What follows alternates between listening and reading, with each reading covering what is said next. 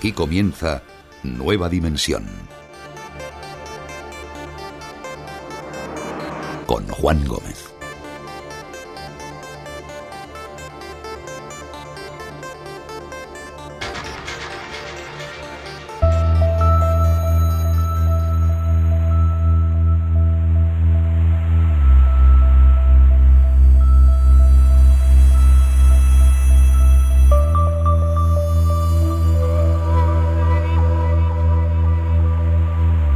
Buenas noches amigos.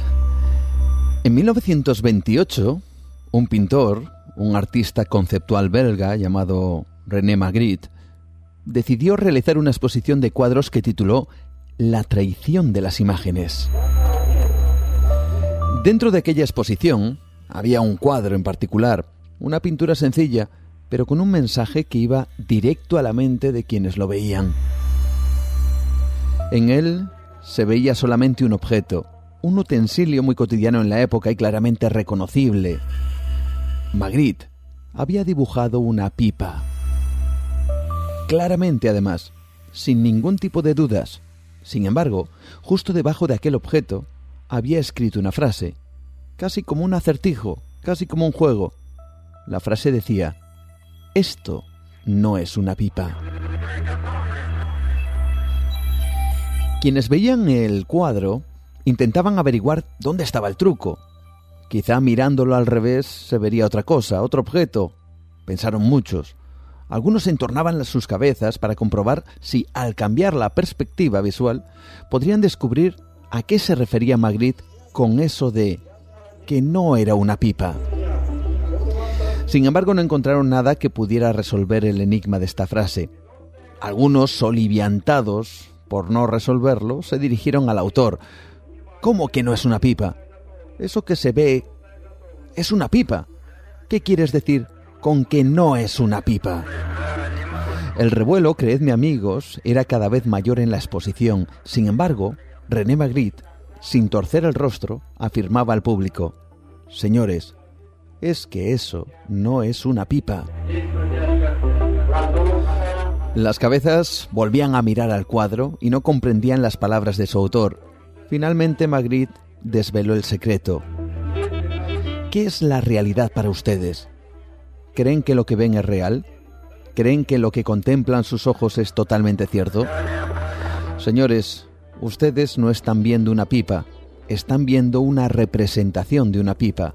¿Acaso, señores, no distinguen la diferencia entre una pipa de verdad o solamente su dibujo?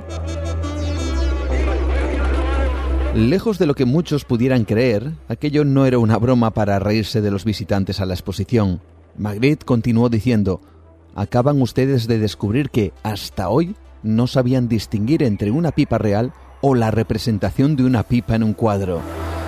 Piensen ustedes ahora en todas aquellas cosas que creen que son ciertas, cuando en realidad son solo cuadros pintados, creados por quienes quieren convencerles de que ese cuadro es la realidad. La exposición y ese cuadro formaron un gran revuelo. René Magritte había entrado en un terreno complejo, pero tremendamente actual, la llamada hiperrealidad. Alguien dibujaba una realidad y los espectadores la aceptaban como cierta. ¿Creéis que eso no pasa en la actualidad, amigos? Dicen que los medios de comunicación actúan como mediadores entre la realidad global y la audiencia, que son el filtro por el que percibimos lo que sucede en lugares en los que jamás hemos estado, o los proyectores de los sucesos que no podemos vivir en primera persona. Dicen que los medios nos preparan, nos elaboran, nos presentan una realidad. Interpretan la noticia que se convierte en mercancía de entretenimiento. Fijaos bien, de las más de 4.000 noticias diarias que llegan a la redacción de cualquier informativo, se escogen, se seleccionan, se recortan si es necesario y finalmente se presentan, construyendo a la audiencia la realidad que estiman los medios, la realidad que debe llegar al ciudadano. Esto, con lo cual experimentaba Magritte, ha alcanzado cotas inusitadas en este mundo globalizado e hiperinformado. Dicen algunos expertos que estamos construyendo una realidad paralela, una hiperrealidad y que curiosamente para todos no es la misma. Esta noche vamos a tratar un tema quizá complejo, quizá polémico, quizá con un grado de autocrítica, hay que decirlo, y lanzaremos una pregunta. ¿Todo lo que sabemos, todo lo que creemos saber, todas nuestras convicciones sobre lo que pasa en el mundo, son reales? ¿O como el cuadro de Magritte, una representación que nos han vendido bajo filtros y medias verdades?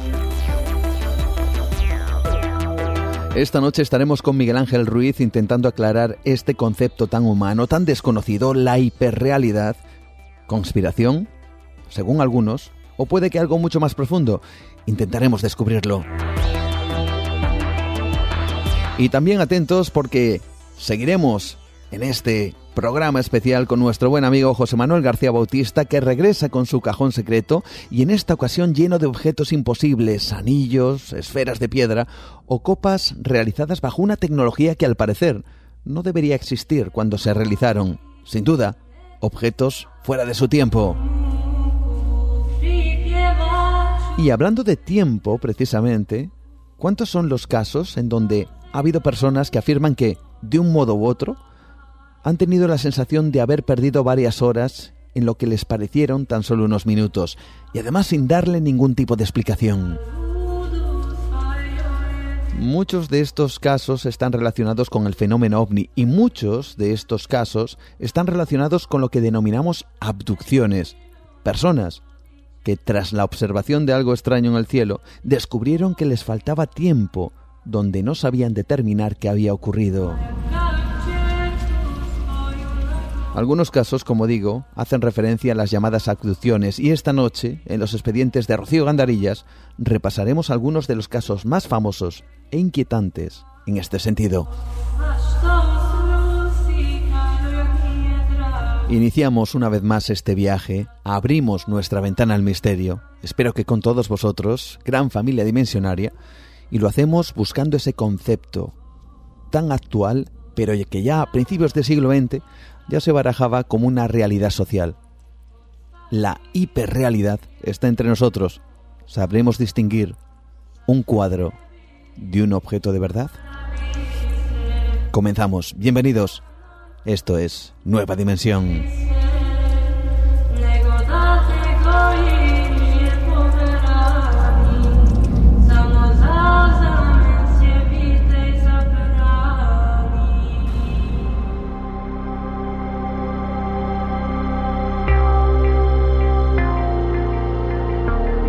Y como decía al principio en la introducción, queremos saber, pero saber con mayúsculas, cómo es nuestro mundo.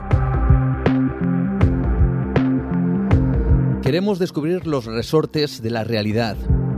Queremos indagar en la verdad de las cosas que nos dicen, que nos cuentan, cada vez que viene aquí a Nueva Dimensión nuestro compañero Miguel Ángel Ruiz. Como bien sabéis, él es el responsable de la sección de conspiraciones en la revista Año Cero y está una vez más con nosotros para hablarnos de un tema, yo, diría que tan interesante, complejo seguramente que también, como puede que, que polémico. Lo vamos a descubrir esta noche. Siempre, esta sintonía para darte la bienvenida. Miguel Ángel, buenas noches, ¿qué tal? Buenas noches, Juan. Pues mm, vamos a hacer un programa sobre algo que yo creo que es preocupante. Ya sé que, a ver, llevo una sección de conspiraciones mm. aquí en tu programa también, no solo en Año Cero, y la verdad que mis temas nunca son alegres, eso es verdad.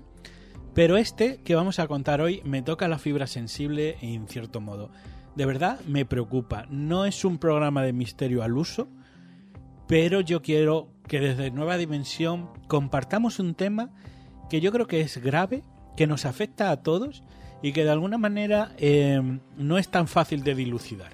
Vamos a tratar de sacar a la luz qué es esa especie de Matrix en la que vivimos, qué es esa hiperrealidad, un concepto que de alguna manera anticiparon determinados especialistas en sociología y que ahora en el mundo 2019 está más vigente que nunca.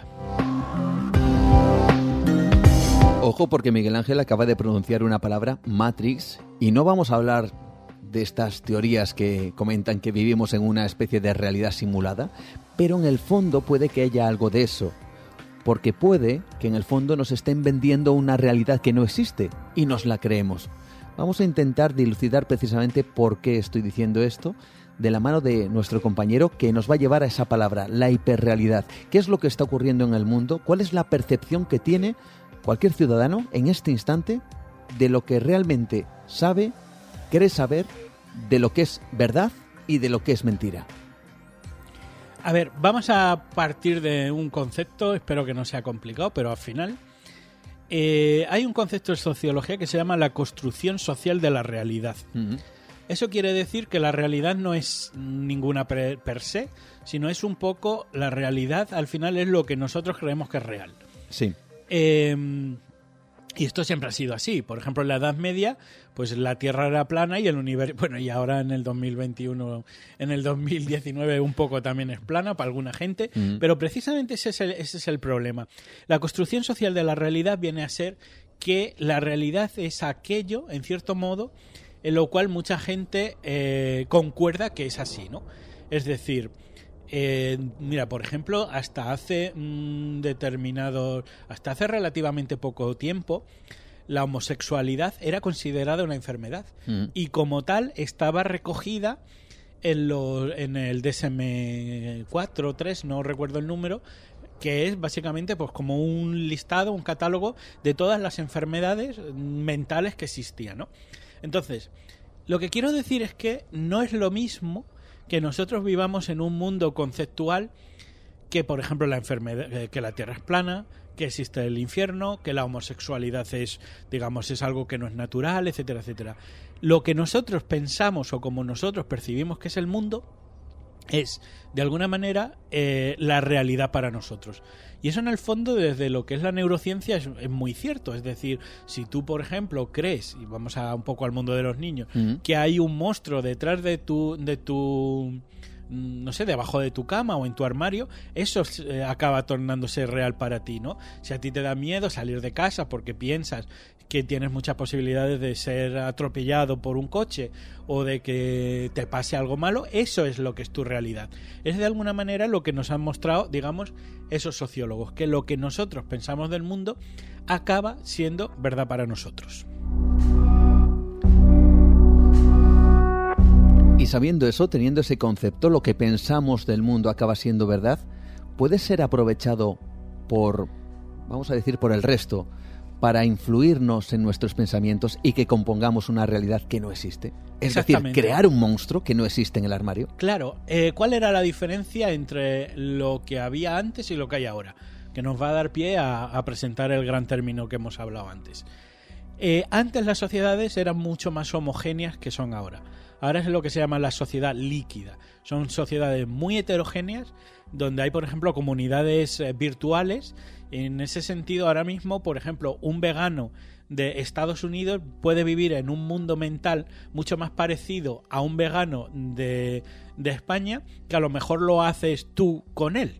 Que, a lo mejor no tienes esas creencias. Es decir, ahora más que por naciones, muchas veces por lenguas o incluso por, otro tipo de criterios, por religiones, mm. eh, digamos que cada vez hay más mundos, o sea, mundos como formas de entender la realidad conviviendo que había antes. Antes, digamos, la, sociedad era mucho más monolítica, la iglesia, los grandes poderes, eh, eh, los muchos menos medios de comunicación que había, eh, la iglesia, el Estado, etcétera, digamos que conformaban una idea que la compartía mucha gente. ¿Cuál es el problema ahora? Que existen tantísimos medios de comunicación que de alguna manera eh, la realidad se está volviendo caleidoscópica. Es decir, en eso empieza a haber una matriz, que hay mucha gente conviviendo que tiene una formas muy distintas de ver el mundo. En principio eso no es malo, pero vamos a llegar a un concepto moderno del postmodernismo, curiosamente, que se llama la hiperrealidad. Comentas que es una forma de describir cómo los seres humanos consideramos lo que es real en un mundo donde los medios de comunicación pueden modelar y filtrar de manera radical la manera en que percibimos un acontecimiento o experiencia. Claro, es la incapacidad de distinguir lo real de la fantasía en el mundo moderno.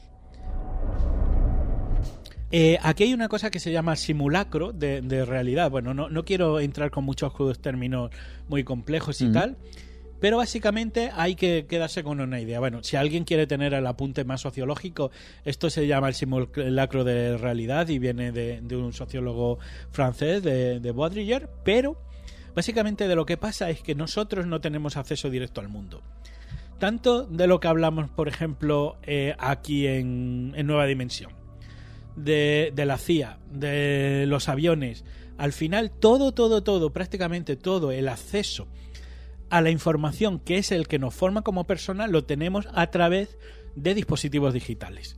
Quiero decir, si yo, por ejemplo, hablo de la guerra de Siria, me entero por los periódicos, me entero por los medios de comunicación, por radio, podcast, etcétera, pero yo no he estado en Siria y el 99% de la gente no ha estado en Siria.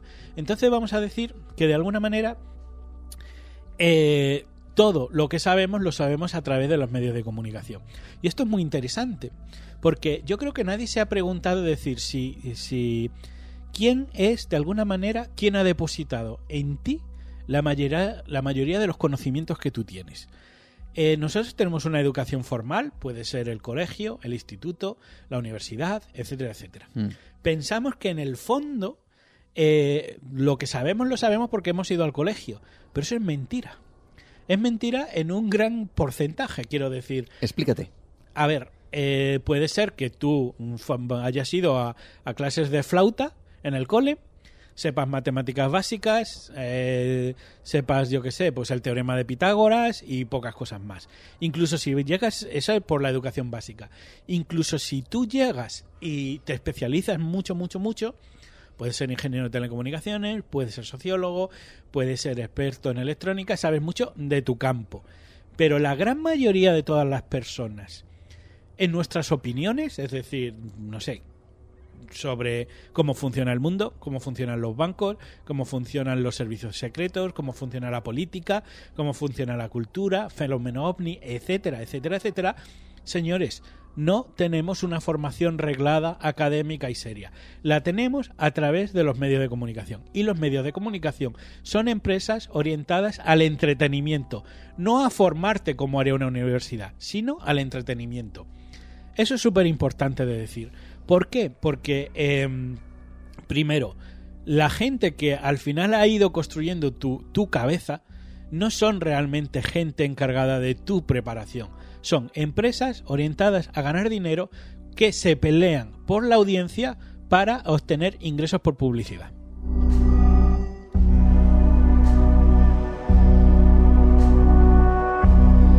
¿Cuántas veces hemos oído, Miguel Ángel, o seguramente muchos de nuestros oyentes también habrán escuchado, incluso puede que se vean reflejados en esta frase ellos mismos cuando, bueno, pues hay una noticia, la que sea, y entonces hay un comentario con algún amigo, alguien que tengas alrededor, y lo primero que decimos es que eso es verdad, es que lo han dicho en la tele esta mañana, ¿no?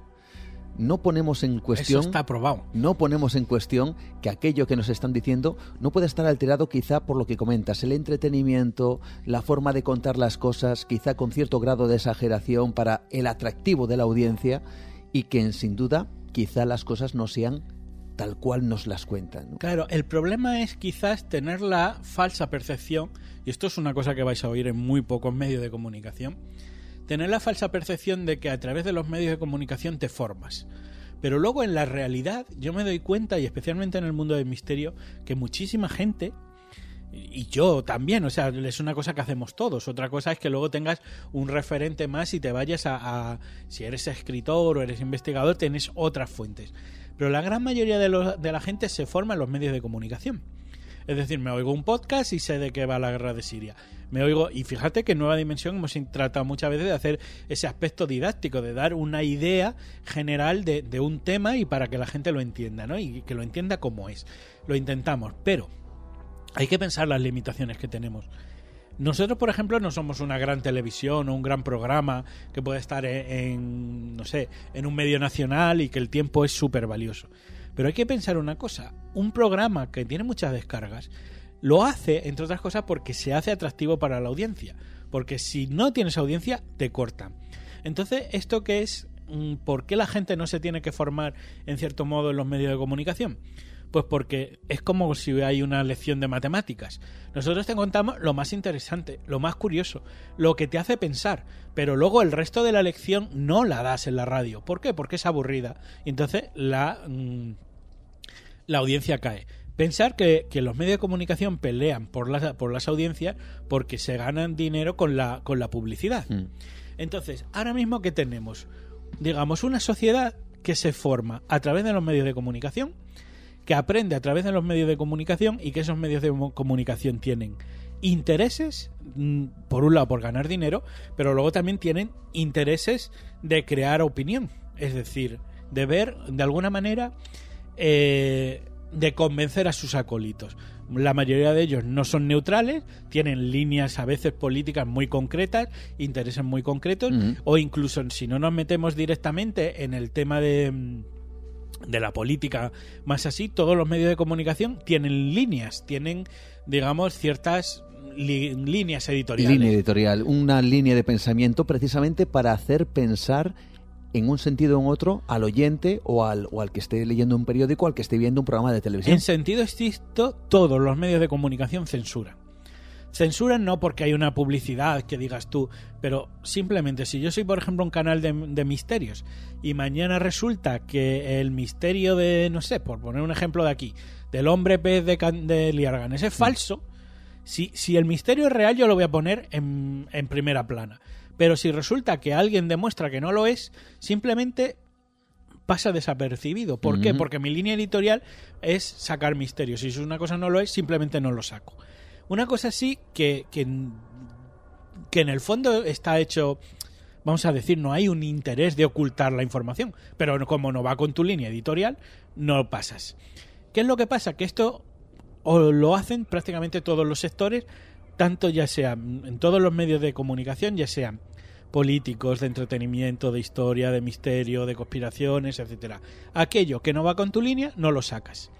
¿Cuál es la historia? Que al final, sin tu querer, estás distorsionando la realidad. Si tú, por ejemplo, eres un medio, vamos a decir, de izquierdas, y de pronto a tu redacción llega un, un, hecho, un suceso, que da relación a la, a la derecha, ¿qué haces? Simplemente lo obvias pero ocurre al revés en el otro lado. Es decir, si tú eres un medio de derechas y llega a ti un evento, un, no sé, un suceso que da la razón a la izquierda, lo obvias. ¿Cuál es el problema de eso? Que al final presentas una visión distorsionada de la realidad, en el sentido de que la gente que a ti te oye se radicaliza y nunca tiene el otro contraejemplo. ¿Qué es lo que estamos creando en el fondo?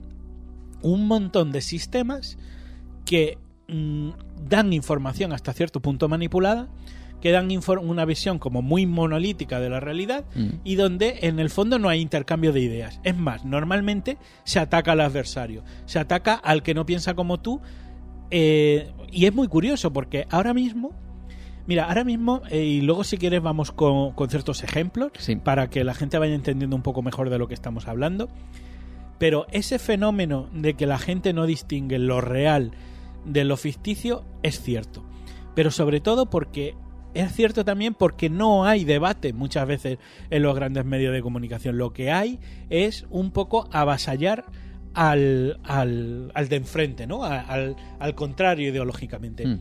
A mí me llama mucho la atención que, por ejemplo, miramos con cierto paternalismo un poco a, por ejemplo, a la gente de la Edad Media, porque creían en el, en el infierno y creían que la tierra plana y decían, jo, pobres, que, ¿Cómo les engañaban? ¿Cómo les engañaban, claro? O mirábamos, por ejemplo, la Alemania nazi con ese Joseph Goebbels, el padre de, bueno, un máximo exponente de la propaganda, de, uy, cómo, cómo llegaron a, a enloquecer a esa nación, etcétera, etcétera. Y ahora mismo, aquí, España, bueno, y no solo España, Europa, Estados Unidos, 2019, todos, absolutamente todos los sectores aplican las mismas estrategias de guerra de la información, de manipulación de la información que por ejemplo se hacían en la primera guerra en la, en la segunda guerra mundial pero con una diferencia y es que quien antes tenía la capacidad de hacer digamos esa campaña por así decirlo de manipulación masiva lo hacían grandes gobiernos mm. y ahora mismo eso está en manos de todo de todo Chichirimundi pero de todo el mundo o sea Te hablo desde el misterio, pasando por el comunismo, la derecha, el veganismo, el feminismo, el nacionalismo. Ahora mismo no hay absolutamente ningún grupo, más o menos a decir, ideológico, que no mienta a sus, vamos a decir, a sus seguidores. Es una cosa masiva. La gente no sabe qué está ocurriendo, pero lo que sí nota es que hay un enfrentamiento visceral como no se ha visto, yo creo, en mucho tiempo. Existe mucho más de lo que nos cuentan. Una realidad oculta. Nueva dimensión. Con Juan Gómez. Seguimos aquí en Nueva Dimensión explorando los resortes de la realidad o de la hiperrealidad, que sería algo así como lo que cada uno cree que está sucediendo precisamente porque otros, en este caso muchos medios de comunicación, y es cierto lo ha dicho Miguel Ángel Ruiz, que sabemos de Siria, que sabemos de guerras que hay al otro lado del mundo, que sabemos de los sucesos que pueden producirse en Rusia, en Estados Unidos, en Groenlandia. Si no hemos estado allí, tan solo la realidad que nos transportan los medios de comunicación, con esa conformamos el mundo y con esa conformamos lo que creemos que existe. Pero claro, ¿y si las cosas no son como las cuentan? Y además viene otra, otra cuestión muy interesante, que es que a todo eso, que es cierto que puede navegar un poquito entre la información vamos a decir que exagerada. Seguramente que algún medio de comunicación dirá. Sensacionalista, amarillista. alguno dirá, es que no mentimos, estamos diciendo lo que de verdad está pasando. Quizá lo adornamos, quizá le ponemos un énfasis para hacer el entretenimiento. Pero quizá ese énfasis produce una serie de sensaciones quizás de alarma que no deberían de existir en el oyente, ¿no? O en el o en el televidente o quien esté viendo esa noticia. Es que yo creo que hay muchas formas de eh, llegar al público. Yo lo veo casi a diario. Ves muchos locutores de no sé, vamos al misterio, que simplemente bueno, pues por, por esa audiencia, por ese sensacionalismo, por hacerlo interesante, exageran un poco las cosas. Pero de alguna manera ellos saben que eso es una forma de hablar, una retórica, una manera de, expresarse. Pero el problema es que muchas veces, y esto pasa, es, pasa en política un montón, ¿eh? ¿eh? muchas veces el oyente, que no tiene a veces, hay oyentes que sí, evidentemente, pero luego hay otro grupo de oyentes que no tienen eh, esa formación o no tienen ese entrenamiento para, para distinguir un poco esos dobles lenguajes, para no saben discernir muy bien lo que es un poco sentido figurado y lo que es real y hay una parte importante de la audiencia, de los oyentes que muchas cosas se las toma al pie de la letra. Y ahí es donde empieza la hiperrealidad. A esto hay que hablar de las famosas fake news, las noticias manipuladas, que además se añaden al adorno de las noticias reales. Esto es como una especie de caos. Las noticias reales se adornan para un entretenimiento y luego aparecen las noticias que ya son literalmente falsas, pero para generar un impacto y que mucha gente llega a adaptarlas a esa realidad propia. A ver, antes, antes o sea, manipulación ha, existido siempre. Mm. Acuérdate, por ejemplo, las armas masivas de, Irak, ¿no? Las armas de, destrucción masiva. Evidentemente, todo el mundo sabía, o sé que, que era evidente que aquello era mentira. Vale.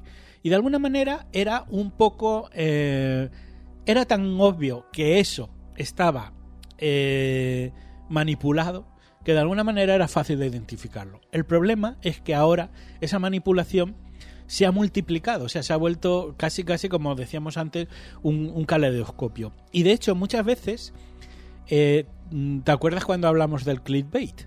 De cómo eh, esos titulares con gancho. Te pongo un ejemplo, sacado mm. de por.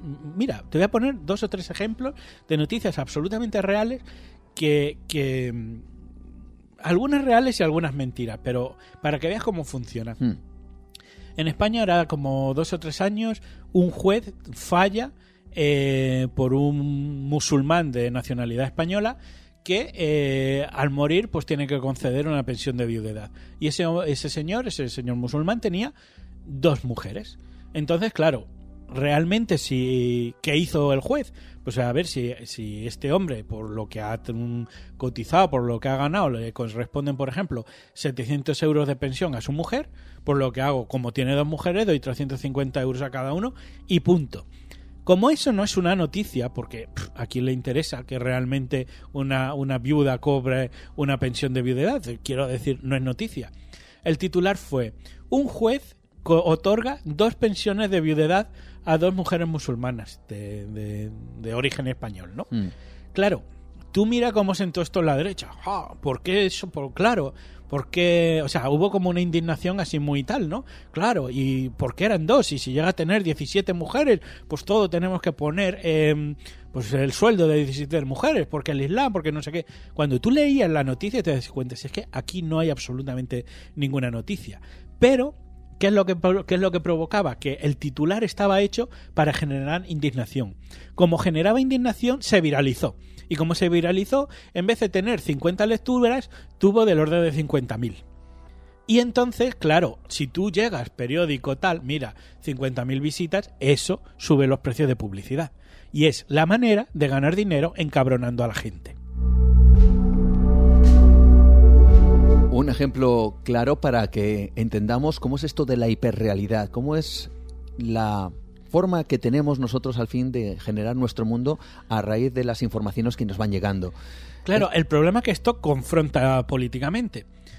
Eh, tema machismo y feminismo. Noticias falsas, pero falsas del libro, Mm. que también las he visto. Eh, noticia por ahí. Las feministas prohíben a los hombres, quieren prohibir a los hombres mear de pie. Chorrada estratosférica. Te puedes imaginar los comentarios ¿eh? en las noticias. Además, aunque tú esto lo veas en Facebook y digas la noticia es mentira, da igual, nadie te lee. Van a seguir encabronándose. No, pues, eh, pero ¿a dónde vamos a llegar? Estas mujeres nos van, nos van a prohibir todo, no sé qué. Misma noticia en sentido contrario. Eh, el gobierno quiere prohibir a las mujeres que den de mamar en público. También es encabronar a las mujeres sensibilizadas con el tema del feminismo y la igualdad. ¿Dónde vamos a llegar? Ya no vamos a poder. Y luego mirabas y es que las dos cosas eran absolutamente falsas. El problema es que estas noticias no son casos aislados. Esto ahora mismo pasa muchísimo. ¿Cuál es el problema de, la, de, de provocar de alguna manera esa polarización? Que si yo me informo única y exclusivamente a través de noticias falsas con una tendencia política y tú te informas en sentido contrario única y exclusivamente con noticias falsas a través de otra tendencia política y un día tú y yo hablamos, para empezar es que casi desde el principio nos vamos a caer fatal, pero además es que no hay posibilidad casi de que nos reconciliemos y de que tengamos una buena conversación. ¿Por qué? Porque tus datos de partida son falsos, igual que los míos. Entonces, cuando yo te diga, no, oye, mira, es que vosotros hacéis tal, ¿cómo? Y eso es lo que está provocando un estado de crispación brutal, pero al mismo tiempo está haciendo que no sepamos que lo que es real, porque mucha gente vive en mundos tan absolutamente diferentes que para empezar, eh, lo primero que se está haciendo es destruir la convivencia ciudadana, pero al mismo tiempo eh, vamos a decir que cada uno mm, es mentido, es un poco cómo se provoca esto, porque luego además los algoritmos de Facebook y de Google y tal también nos enfrentan, o sea, esto es una cosa bastante más compleja de lo que parece, pero al final lo que quiero decir, y es una reflexión, y ahora vamos con, con ejemplos y tal, para, para que veas un poco lo complicado que puede llegar a ser, pero ahora mismo lo que quiero poner en- encima de juicio, en- en- encima de la mesa, es que a todos, seas de la tendencia que seas, nos están mintiendo. Si eres de izquierda te están eh, mintiendo los partidos y los, y los periódicos de izquierda. Si eres de derecha te están mintiendo y te... eh, los periódicos y los partidos de derechas, si eres de arriba los de arriba y si eres de abajo los de abajo. Esta forma de engañar está ahora mismo absolutamente generalizada en todos los, vamos a decir, movimientos, ideologías, formas de entender el mundo.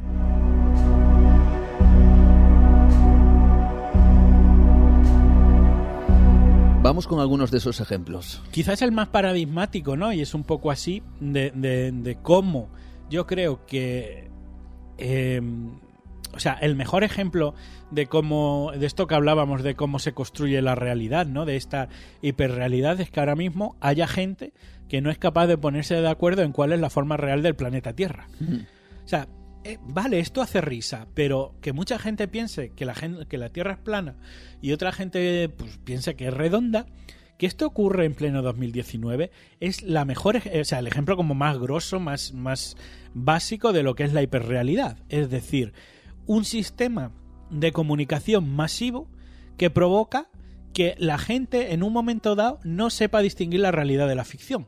Que no tengamos referentes morales, eh, de autoridad moral, quiero decir, es decir, de, eso que se llamaba antes autoritas. Es decir, que tú veas cómo eh, te fíes de alguien y digas, no, mira, mm, me fío de tal medio de comunicación y em, sé que la Tierra es redonda porque confío en el sistema. Em, vamos con cosas como un poco más así, porque mira, últimamente he escrito un artículo sobre un tema que si quieres algún día traemos a, Nueva Dimensión, que es el tema de la geopolítica del deshielo, y claro, está muy relacionada con el calentamiento global. Y cada vez que hablo del calentamiento global, alguien sale y me dice, este tío no tiene ni idea, no se ha leído los informes del panel intergubernamental de cambio climático, el, el IPCC, que eso está manipulado, que eso es mentira, etcétera, etcétera. Y a mí me llama la atención que es que prácticamente no puedes hablar de nada relacionado con el cambio climático sin que alguien te ponga a caer de un burro porque tú porque piensa que tú eres tonto al creerte eso. Y es una cosa muy básica, quiero decir, eh, que haya o no haya calentamiento global en la Tierra es terriblemente importante y va a tener un efecto muy muy importante en relativamente poco tiempo. ¿Cuál es el tema aquí? Que cuando tú te pones a indagar te das cuenta que hay determinados grupos que de alguna manera están financiando la opinión contraria al calentamiento global. De hecho, hace poco había una noticia de cómo eh, Facebook, no Facebook, no, perdona, Google, financia eh, personas vamos a decir científicos, etcétera, etcétera, los dan dinero para que nieguen el cambio global, el cambio climático. Eh, yo ya no voy a entrar en que no cada uno tiene derecho a opinar como quiera, pero en el momento en el que se empiezan a financiar opiniones que tienen un sentido político, es decir, no, no desmantelar el tema de las emisiones de, CO2, em, hacer, bueno, pues que determinada industria exista, que hmm. determinadas leyes no, no puedan salir adelante, porque hay beneficios detrás. Claro, es que se está engañando a la gente de una manera muy curiosa, ¿no? En el cual ahora mismo pasa una cosa, y es que si tú no manipulas la opinión pública, casi que no existes. Pero no lo hacen solamente los que quieren, eh, vamos a decir, evitar un cambio que podría ser lógico, sino que lo que está pasando es que incluso la gente que realmente apoya decisiones que son reales, también lo hace. Vamos a hablar, por ejemplo, de, Greta Thunberg. ¿Quién es Greta Thunberg? bueno, muy, muy, muy de moda últimamente. Muy de moda, es decir, es esa niña que estuvo en la ONU, que etcétera, etcétera. ¿Qué es lo que pasa? Que yo, por ejemplo, y el 97% de los científicos del mundo pensamos que el calentamiento global es real. Pero, ¿qué es lo que pasa? Que realmente sí, esta niña ha salido, la niña de un repelús brutal, pero sobre todo es que esta niña está financiada también por otras empresas de carácter verde. Yo creo que el mayor símbolo de lo que hay, de, de, de, un poco de este gran desconcierto casi planetario que tenemos, de cuál es la incapacidad de distinguir lo real de lo falso, para mí es un poco aquella foto ya icónica, ese niño, Aylan Kurdi, año 2015, que fue, todo el mundo recordará, aquel niño sirio eh, muerto ahogado en una playa de Turquía. Mm, famosa fotografía que además provocó un gran impacto, eh, esa fotografía en donde ese niño aparecía en esa playa, muerto, evidentemente, fue una conmoción absoluta y esa fue la realidad para muchos. Y muchos a día de hoy la siguen manteniendo, pero... Pero ¿qué pasó? A ver, eh, esa foto perseguía una cosa que yo creo que tiene un fin muy noble, que es concienciar a la gente de lo que estaba pasando en Siria. Acto, por un lado, pues noble y loable. ¿Qué pasó? Que la foto se fabricó. Es decir, se eh, fabricó la foto, no, no existió. No es que llegó un periodista, vio la imagen, el niño hizo la foto. Pero el niño estaba en otra postura. Es mm, lo que querían era una foto estilo premio Pulitzer entonces colocaron al niño en una forma determinada, en un, de una manera particular. ¿Quieres decir, espera, quieres decir que alguien tuvo, vamos a decir, los arrestos para precisamente, para precisamente coger a un niño que había fallecido, colocarle en una posición determinada, buscar un plano, buscar una forma, seguramente que a manipular incluso el cuerpo para, para quizá darle posicionarle. posicionarle para luego hacer la fotografía. Correcto. Eso es exactamente lo que pasó con una de las fotos más icónicas del siglo XXI. ¿Qué ocurre? Que cuando esto trascendió, mucha gente se sintió molesta. no tanto porque mm, se sentían engañados, aun cuando en el fondo esa imagen era al mismo tiempo uno de los muchos rostros que tenía la guerra de Siria. Pero se sintieron molestos en el sentido de, de, de decir, nos están engañando. Y no era que nos estuvieran engañando con la guerra de Siria. Nadie, creo yo, que puede negar que la guerra de Siria existe.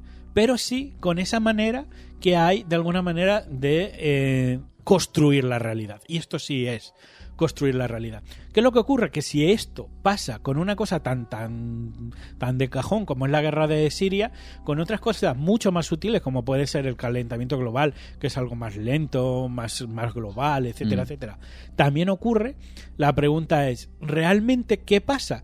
Que llega el punto en el que la gente no se fía de nada pero también estamos en la misma sociedad en la que si tú no construyes una gran, precisamente por la sobreexposición a medios de comunicación que tenemos, si tú no construyes esa, esa foto casi casi como una campaña de marketing, no llega a ningún lado. Y ahora mismo esa es la hiperrealidad.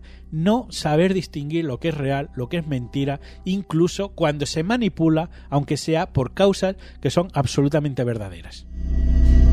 Nueva dimensión. Lanzo esta pregunta al aire, también por supuesto a ti Miguel Ángel y a todos los siguientes. ¿No estaremos viviendo en una fotografía manipulada de manera constante en diferentes ámbitos, como un gran puzzle en que cada pieza está manipulada y todo eso nos conforma a una realidad que además es curioso porque cada uno tiene su propia interpretación, para lo que unos es blanco, para otros es negro, en función de cómo o quién les aporte esa fotografía. Las vacunas. Las vacunas es un ejemplo. Para mí sí. Eh, y también hay que entender un poco que nosotros muchas veces metemos sesgos. Tú sabes que hemos estado a punto a punto en varias ocasiones de hacer un programa sobre las vacunas. Yo mm. quería, al final, bueno, pues no salió. Y eh, nosotros como medio de comunicación queremos llevar, eh, de hecho tuvimos aquí a Miguel Jara, y además es que es curioso porque mm, de muchos de los temas, en el fondo te das cuenta que en Nueva Dimensión llevamos años hablando de la hiperrealidad de alguna de, las maneras. Siempre hemos tenido ese interés de sacar lo oculto, lo que no se ve, lo que, lo que de alguna manera no se conoce, pero al mismo tiempo eh, estamos también aportando nuestro granito un poco a esa, a esa desinformación. El tema de las vacunas eh, es un tema que se ha puesto muy en tela de juicio porque, eh, bueno, pues la industria eh, médica, la industria farmacéutica ha cometido determinados abusos con, con vacunas. Y yo creo que muchos periodistas por ejemplo Miguel Jara y otros, han puesto eso en tela de juicio, ¿no? Han, contado determinados abusos, determinadas cosas. Mm. Y yo creo que muchas veces una parte casi importante de la audiencia se lo ha tomado, eh, ha tomado el todo por la parte. En vez de decir las vacunas son buenas, pero hay un X porcentaje de vacunas que están de alguna manera eh, pues sujetas a malos eh, protocolos de investigación, que tienen problemas, han pasado al todas las vacunas son malas. Y ahí hay que hacer una autocrítica a los medios de comunicación. Porque a veces tanto es te, cuento lo que nadie te ha contado, te voy a decir lo de, no sé, soy sensacionalista, lo que no sabes de las vacunas, etcétera, etcétera, y hemos llegado a provocar terror. ¿Cuál es el resultado? Que en el. Y además, esto no es nueva dimensión. O sea, mm. es que esto está ocurriendo en Europa, en todos los países, en Estados Unidos, en Canadá, en Australia, en Japón, etcétera. ¿Qué pasa? Que hay un movimiento antivacunas mundial. Con la consideración de que, eh, bueno, pues parte de, o sea, no es que sean mayoría, ¿no? Pues como la Tierra plana, como los chemtrails, como los negadores del holocausto y como otras muchas cosas. Hay un grupo de gente que piensa que las vacunas son malas y no se vacuna. Hmm. Entonces, mm, hemos pasado de que algunas vacunas son malas a que todas las vacunas son malas. Hasta que llega el momento en el que empezamos a registrar cómo hay gente que no se vacuna, cómo enfermedades que estaban prácticamente erradicadas en, en, España y otros países vuelven a aparecer, como gente que no ya es que no se vacunen ellos mismos, que no vacunan a sus hijos o que no vacunan a sus mascotas. Entonces, eh, todo lo que estamos haciendo es que estamos empezando a tirar por la borda muchos de aquellos beneficios que nos había traído la modernidad, la ciencia, etcétera, etcétera. Estamos un poco volviendo a esa edad media. Hasta que alguien enferma y muere por o por ejemplo el tema de las medicinas alternativas. Gente que desconfía tanto de la, de la medicina, vamos a decir, oficial, sí, tradicional, oficial, y se va a las, a las terapias alternativas. Y no es que hay una parte de la medicina que sea mala, sino que toda la medicina sea mala. Y eso es una... Se polarizan las, las, los pensamientos. ¿no? es que una parte sea mala y habrá que seleccionar qué parte de la medicina tradicional pues es adecuada y cuál no. Automáticamente se estigmatiza todo y se polariza. Eso es, un, claro, además es que es una forma de manipular. Se llama falsa dicotomía, es como una falsa elección. Hacemos contraponer eh, opuestos que realmente no lo son. Si yo te digo que la medicina eh, tradicional existe, también te digo que hay una alternativa. Y las construyo casi como si fueran enemigas, cuando no son, son, son formas de, medicina. Pero eh, en el lenguaje, en cómo nosotros construimos otra vez las noticias, la realidad, parece que son enemigas. Entonces, como yo te digo que la medicina oficialista, la tradicional, es mala porque está llevada por las farmacéuticas y hay intereses, estoy asumiendo o estoy construyendo que las opuestas, es decir, las alternativas, que como he dicho no son opuestas, son todo lo bueno que hay. Y eso es una mentira del libro. Que una cosa sea mala no significa que la opuesta sea buena. Parece que estamos atrapados es algo muy interesante, sí, porque una de las cosas que, que, seguramente podíamos plantear es el hecho de que, por ejemplo, algo que, que no, que algo oficial, si no es verdad, significa que lo no oficial es verdad. Es que esa es la gran mentira, precisamente. Es decir, si la, oficial, si la versión oficial es falsa, la conspiranoica es, es cierta. Mentira. O sea, y realmente no tiene nada que ver. Tú puedes coger que la versión oficial sea una mentira del libro, pero luego todas las versiones, o alguna de las versiones alternativas, o vamos a decir conspiranoicas, no oficiales. Igualmente mentira. O, o más todavía. ¿Me entiendes? Entonces, esa es la falsa dicotomía. Hace falta formar a la gente en este tipo de cosas. Porque, como digo, esto está teniendo un impacto tremendo.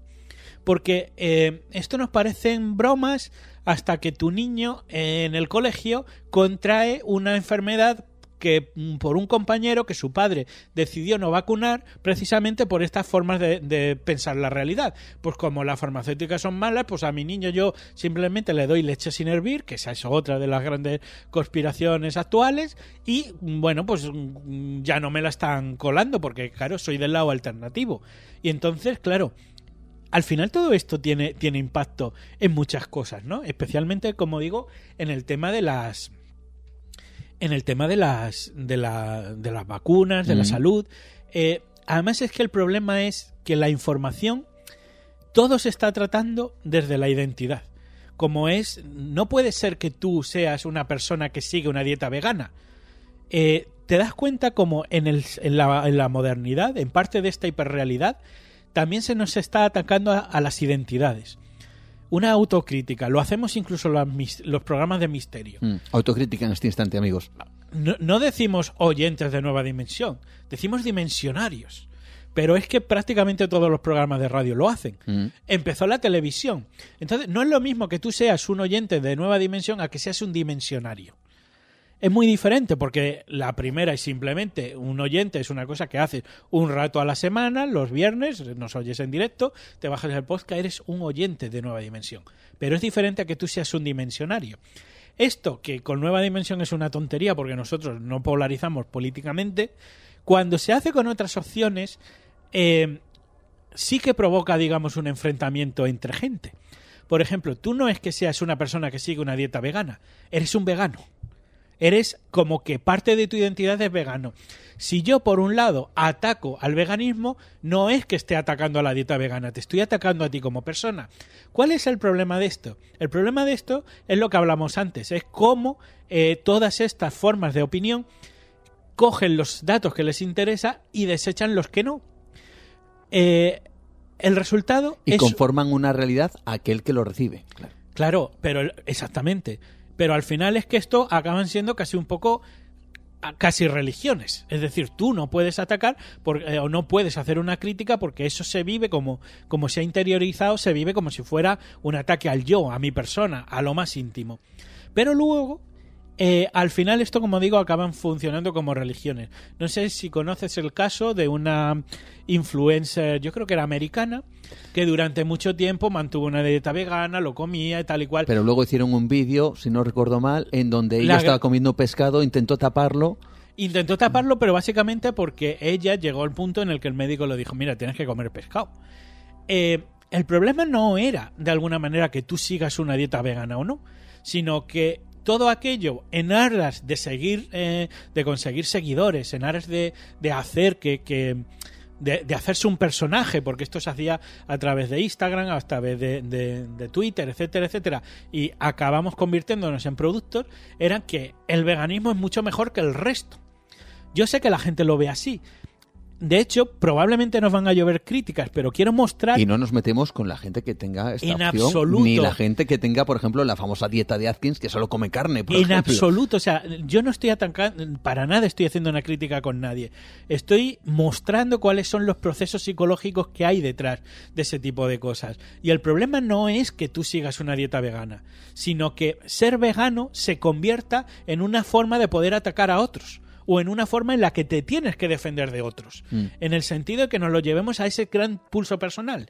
Porque cuando tú te has hecho un gurú de no comer carne, llega hasta el punto en el que un día no puedes decir, señores, este mes, esta semana, este año, por razones de salud, el médico me ha dicho que coma proteínas porque estoy delicado y lo voy a hacer. ¿Por qué? Porque se ha llegado a la polarización en ese punto. Mm. Y esto, como digo, y perdón por los veganos del programa, no tengo nada absolutamente en contra, pero quiero mostrar cómo es esa polarización que ocurre en todos los ámbitos, absolutamente en todos los ámbitos, ahora mismo de la realidad.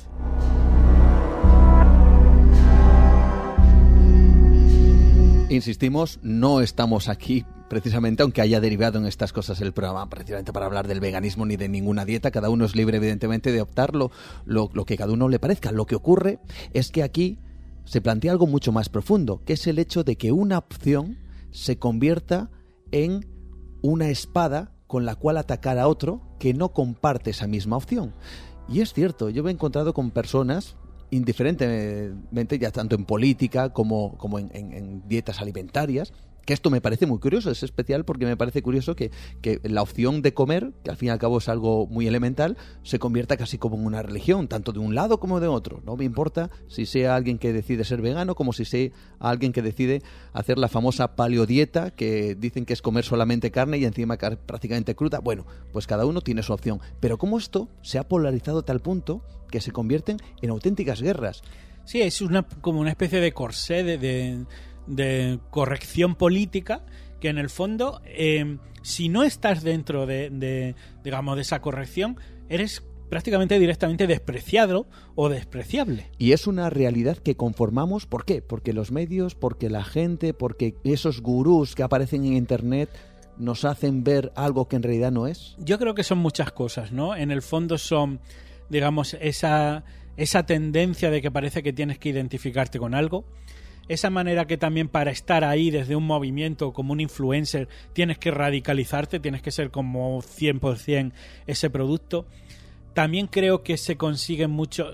Creo que también hay una estrategia de, polarización, mucho más compleja que todo eso, pero quizás no quería tanto llegar ahí.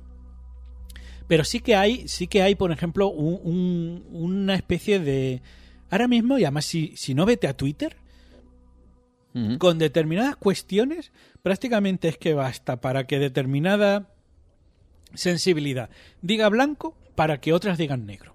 Pero es que pasa con todo. La brecha salarial, el tema de, la renta básica universal, el tema de los mercados, las opciones económicas, las opciones de, alimentación, salud, eh, incluso con, en tema de la espiritualidad. Yo, por ejemplo, también he oído, he visto noticias falsas asociadas con el Reiki.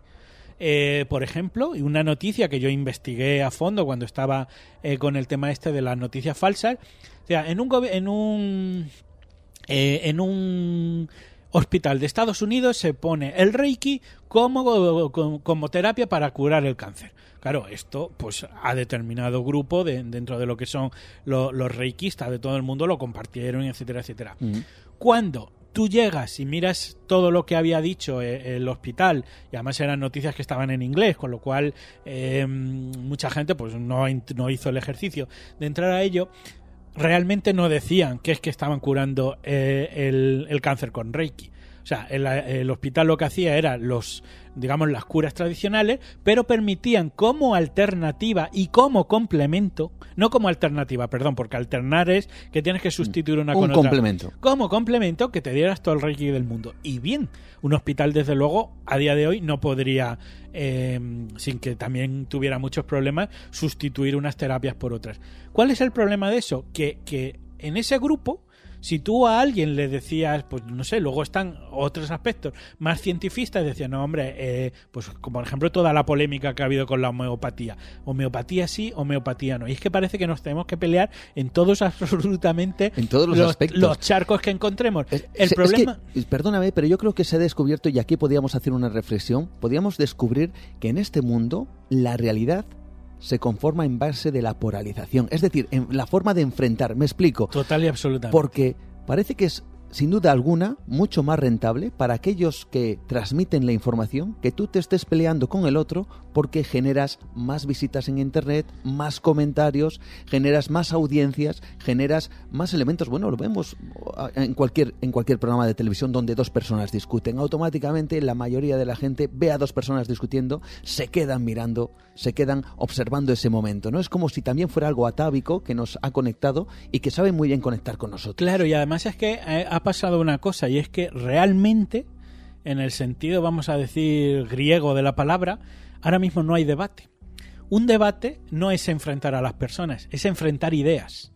O sea, si tú consideras, por ejemplo, lo que hablamos antes, siguiendo el caso, el caso de, de, del hospital, que luego, como digo, influyen los medios, porque si tú eres un portal solamente de medicina alternativa y tú pones la noticia esta que manipulada del Reiki, luego que a ti te digan que el Reiki es falso, te dicen, no, porque eres un oficialista, no sé qué.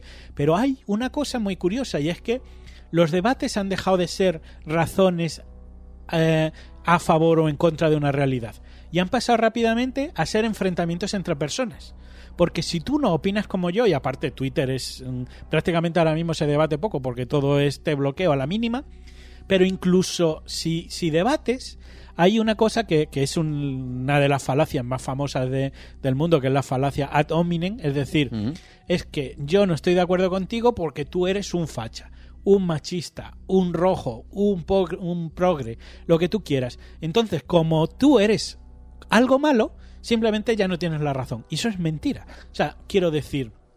Hablando de Twitter precisamente y en relación con esto, fíjate Arturo Pérez Reverte, que es muy, muy habitual en Twitter y sabemos la polémica que a veces generan, también porque hay mucha gente, como se suele decir, que le busca las cosquillas, precisamente. Pero dime ahora mismo Pero tiene, tiene, sí. tiene un, una, un mensaje que dice... Eh, Dice, tal vez, dice, una de las desgracias de España, aunque esto se podría trasladar a cualquier lugar del mundo, dice, y origen de tanto daño es que demasiada gente solo tiene amigos cuyas ideas y palabras se ajustan exactamente a las suyas. No hay debate. Blanco y Estamos en, en polarización absoluta. Tú estás conmigo si piensas como yo y el otro, aunque no piense como yo, y si no piensa como yo, es el enemigo. Es que mira, vamos a un ejemplo muy y claro. eso genera audiencia.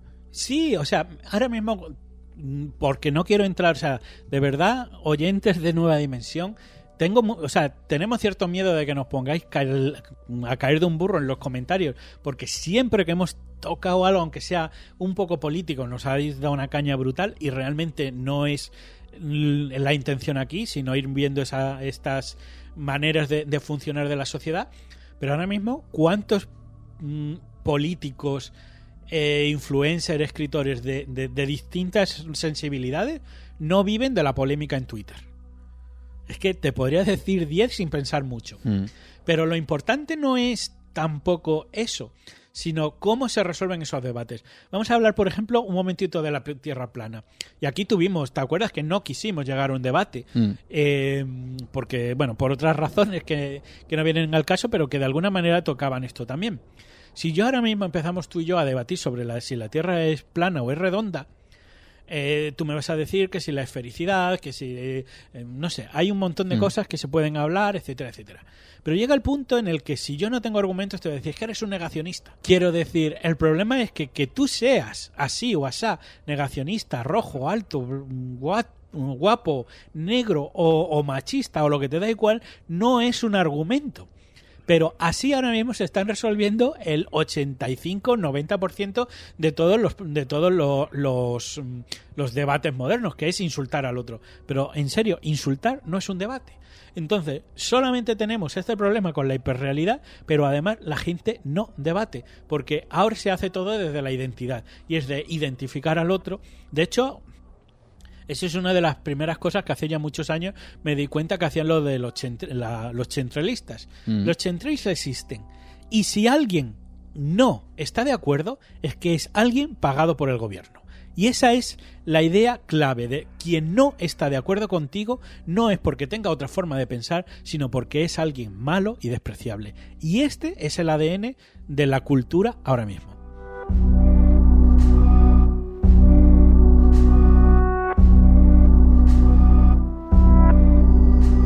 Último apunte, Miguel Ángel.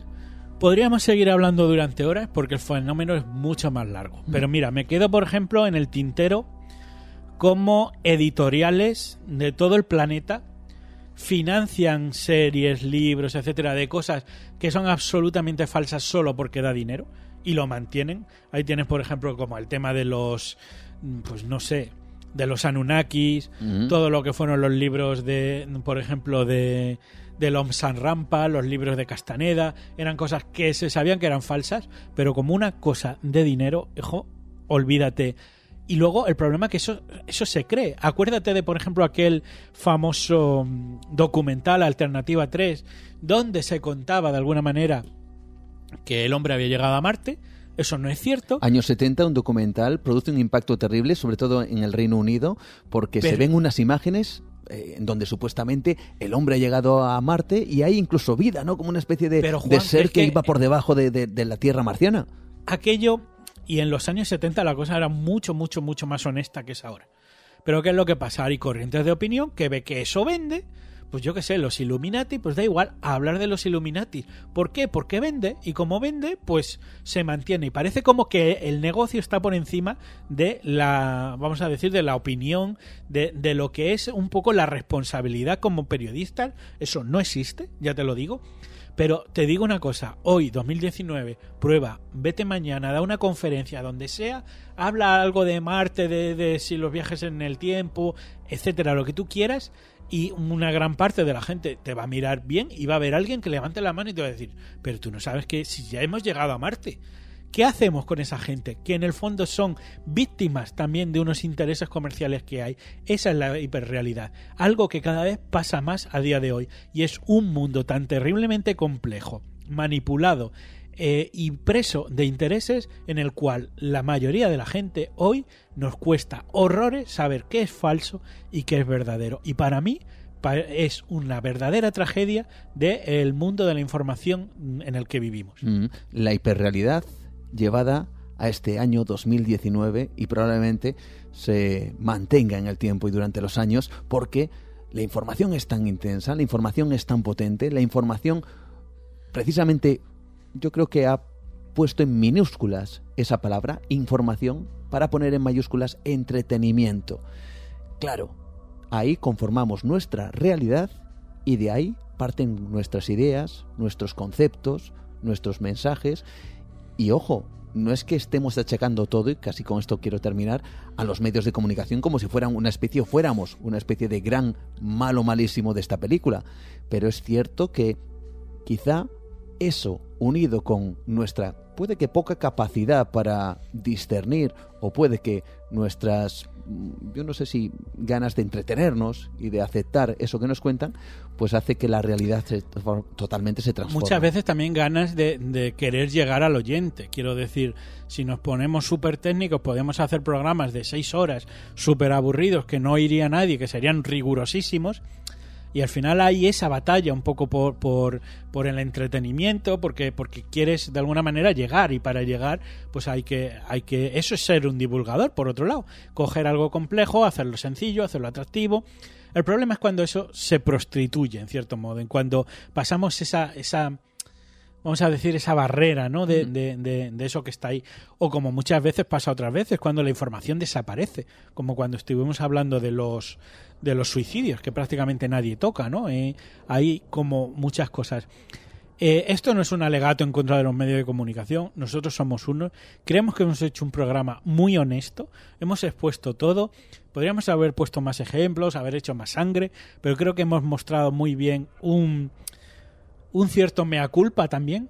De hecho, Juan, ya no vamos a poder decir hola dimensionarios. No, no, yo lo voy a decir siempre. Vamos a quedar como unos manipuladores. Yo lo voy a decir siempre porque nosotros no enfrentamos a nadie. Nosotros somos una familia, familia dimensionaria, que yo creo que lo mismo que hay dimensionarios. Sí, pero mira cómo construimos las identidades. Sí, ¿eh? pero hay milenarios, hay, pero nadie se enfrenta unos con otros, ¿no? Bueno, también y porque sobre todo los dimensionarios pueden ser rosaventeros, pueden ser milenarios, blanquitos. Yo, fíjate, yo estoy dentro del equipo del espacio en blanco. También, también y yo, por ejemplo, por supuesto tú también. Entonces, la familia dimensionaria es... Es amplia y se abarca por muchos sitios y sobre todo hacemos una cosa, por lo menos intentamos, no realizamos esa labor de enfrentamiento, diciendo nosotros somos de este bando y los que no nos escuchan, esos fuera. No, ni mucho menos, ni muchísimo menos. Eh, cosa que desde luego esta hiperrealidad sí está fomentando. No, pero sí, sí que quería de verdad hacer este, este programa, esta reflexión, porque veo que cada vez hay más gente enfrentada, enfadada manipulada y de alguna manera yo sí quería mostrar de cómo funciona todo esto. Creo que no todo el mundo es... Todo el mundo sabe que pasa algo, pero a lo mejor mm, no saben de alguna manera identificarlo todo hemos tenido nuestra parte de, como hemos dicho, de, mea culpa y de verdad no os quedéis un poco con, con, lo que os haya rechinado, sino con la idea general de cómo funciona todo y hasta qué punto, de verdad, 2019 estamos más manipulados que nunca. Ahí está, pues esta familia absolutamente dimensionaria te espera dentro de poquito para seguir hablando de estas cosas. Un abrazo fuerte, Miguel Ángel. Hasta la pronto.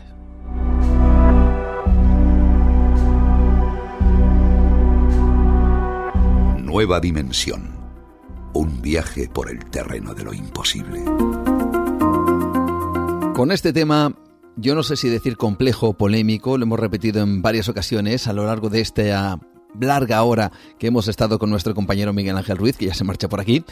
Eh, bueno, pues hemos estado intentando tocar esos resortes que muy pocas veces se hablan en los medios de comunicación, quizá forma parte de la trastienda, la tramoya de los medios de comunicación, para seleccionar, para filtrar, para recortar o para ampliar unas noticias y que luego el espectador, la audiencia, sea la que se conforme esa realidad en función de lo que los medios nos otorgan.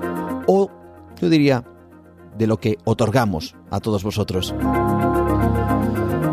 Ponemos desde luego esa palabra hiperrealidad como uno de los temas que tenemos que tener en cuenta cada vez que intentamos completar cómo es nuestra vida, cómo es nuestro entorno, cómo es nuestro mundo. Y seguimos adelante con todos vosotros, lo voy a decir con mayúsculas, esta gran familia dimensionaria que nos acompaña semana tras semana aquí en Nueva Dimensión a través de nuestras vías de contacto que rápidamente os recuerdo. Facebook Nueva Dimensión, mi perfil Juan Gómez Ruiz, Twitter arroba Nueva de Radio, Instagram, ya sabéis, Nueva Dimensión Radio. Y también ese número de WhatsApp a través de los cuales nos llegan mensajes, a través de los cuales nos llegan vuestros comentarios, también por supuesto gracias a los que nos escuchéis desde México, también a los que nos escuchéis desde Granada, desde el País Vasco, desde Sevilla, también nos habéis mandado mensajes gracias a ese número de WhatsApp 643 84 83 63 643 84 83 63 Comentarios que también os hacéis llegar, por supuesto, a través de iBox, como siempre, en nuestro podcast Nueva Dimensión, en eh, ese espacio especial que tenemos de misterio todos los viernes a partir de las 12 en punto de la noche hora española. Rápidamente comentarios sobre el programa de la semana pasada que estuvimos haciendo especial desde Logroño con Carlos Canales, con Óscar Fábrega, con Iván Figueiras, con Pablo Tresgallo Vallejo y por supuesto con un montón de amigos que nos acompañaron. Comentarios desde un crononauta en Orión que dice noche de viernes, noche de nueva dimensión, esa pole, también con Carlos, con el señor Aceña, con Esitate, con Emilio José Sánchez Morilla, ya clásicos, con Juan Magil, en fin, con Iván, que dice, no seré el primero, pero ya estuve allí. Fue un placer conoceros y compartir ese sábado con todos vosotros y ver en directo este magnífico programa y gracias a los organizadores también. Un saludo desde Tudela, Iván. Iván de Tudela que estuvo allí, que estuvimos compartiendo algunas palabras y por supuesto disfrutando de ese programa en Logroño en directo para todos vosotros. Gracias a Daniel, a JS Montoya también una gran experiencia, familia dimensionaria, el conoceros después de tantas horas enganchado y veros en vivo. Gran programa y grandes invitados. Pablo, ya te echábamos en falta. Gracias a Peipe, gracias a Javito 1982, que dice, sí, Pablo Tresgallo, Va, que ya has descansado, tira para el estudio y a deleitarnos con tu voz y tus historias. Sois muchos los que habéis pedido que vuelva de nuevo, por supuesto Pablo, ha estado con nosotros en el programa de la semana pasada y volverá, volverá. No os preocupéis que estará con todos nosotros compartiendo esas historias increíbles.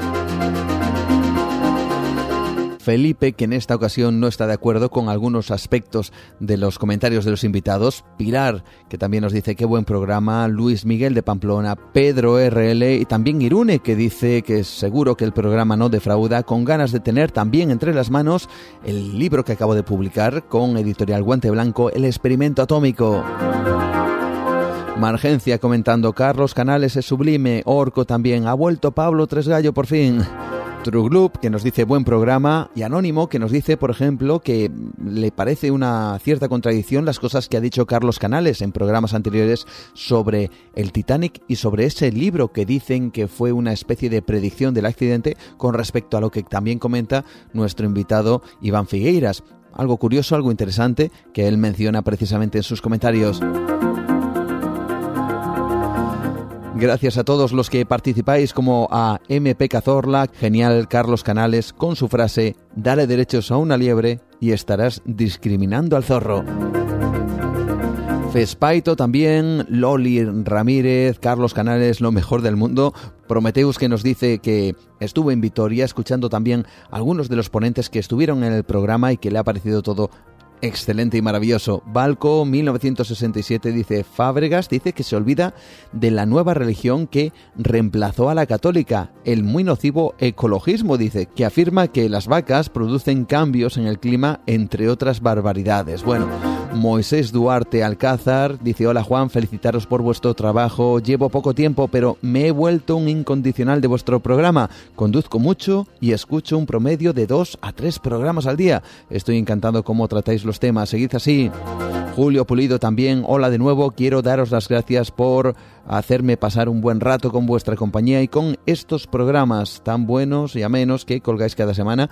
Un saludo a todos los miembros del equipo, ánimo a seguir así. También, por supuesto, agradecer todos y cada uno de los eh, temas que nos proponéis en las diferentes vías de contacto y también de las sugerencias como Jaime que nos comenta si es posible que hagamos una referencia a la temporada y al episodio de cada temporada para que así su archivo de nueva dimensión pueda estar un poquito más, eh, mm, vamos a decir que ordenado, y dice que también que para facilitar el encontrar algunos episodios concretos. Bueno, pues tomamos también, por supuesto, referencia a todas esas sugerencias y nosotros, ahora sí, continuamos, avanzamos y buscamos el cajón secreto de José Manuel García Bautista que esta noche nos trae muchos objetos extraños, muchos de estos objetos fuera de su tiempo, esferas, anillos, dicen que copas, elaboradas bajo una tecnología que imposible para la época, en definitiva, todo aquello que representa un auténtico enigma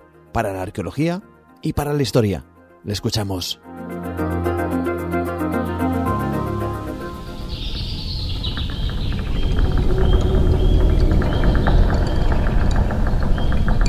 Y hoy os quiero llevar aquí en Nueva Dimensión a conocer una cadena de oro.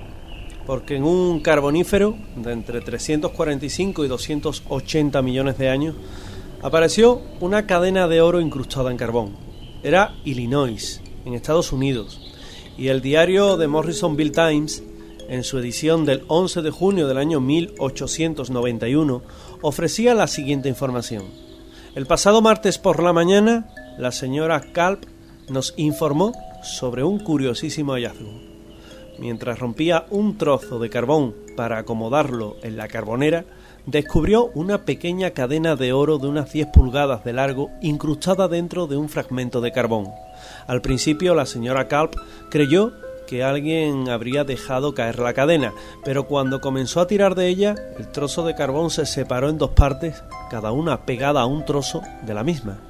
Según el Instituto Geológico de Illinois, el carbón donde se encontró la cadena tenía una edad de 260 a 320 millones de años, y de ser así, en esa época tendría que haber existido seres humanos con la habilidad y tecnología suficiente para labrar el oro.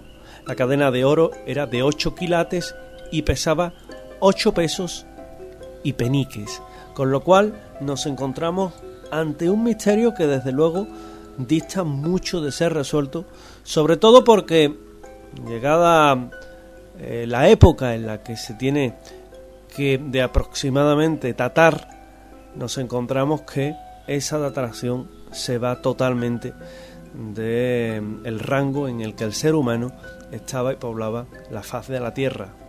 Otro mm, importante hallazgo fue el que el año 1851 vio en Whiteside Country, en Illinois, igualmente, cuando dos objetos de cobre incrustados en una roca de 38 metros de profundidad fue hallado.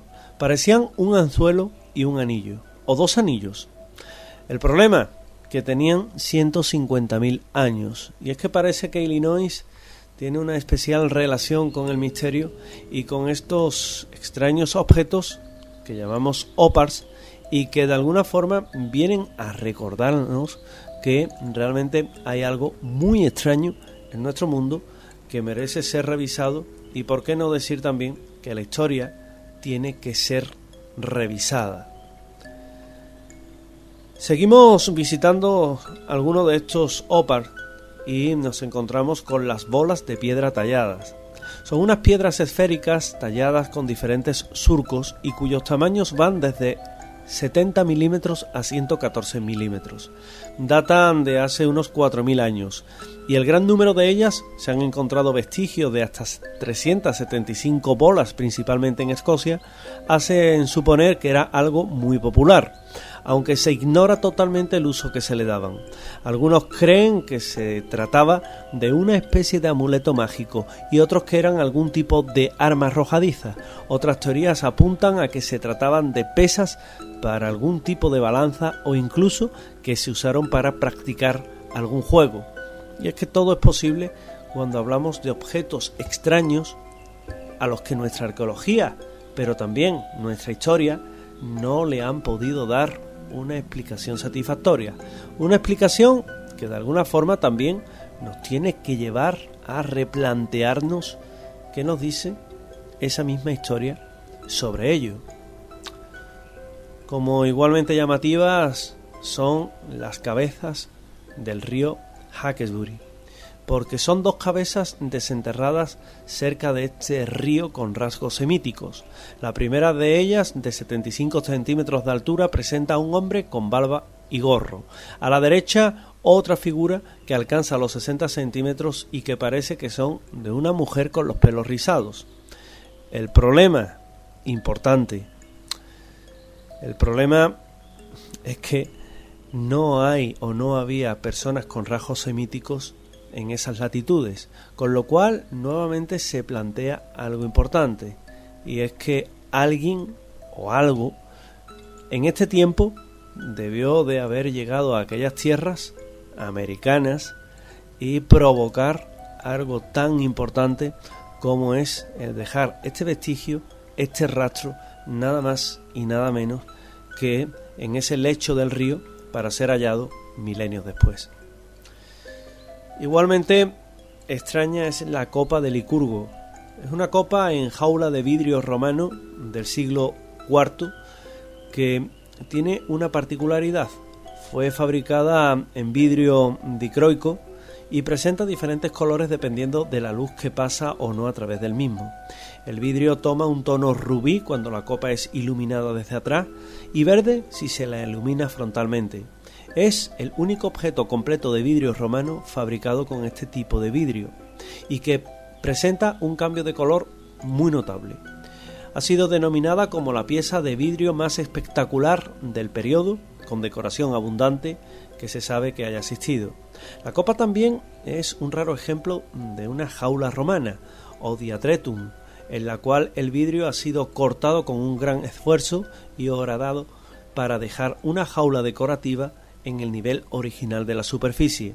Numerosas partes de las jaulas han sido removidas por completo. La mayoría de las copas en jaula tienen esa misma jaula con un diseño geométrico abstracto, pero la copa del Curgo posee una composición con figuras que presenta al mítico rey, quien, según sea la versión, intentó matar a Ambrosía, una seguidora del dios Dionisio, Baco para los romanos.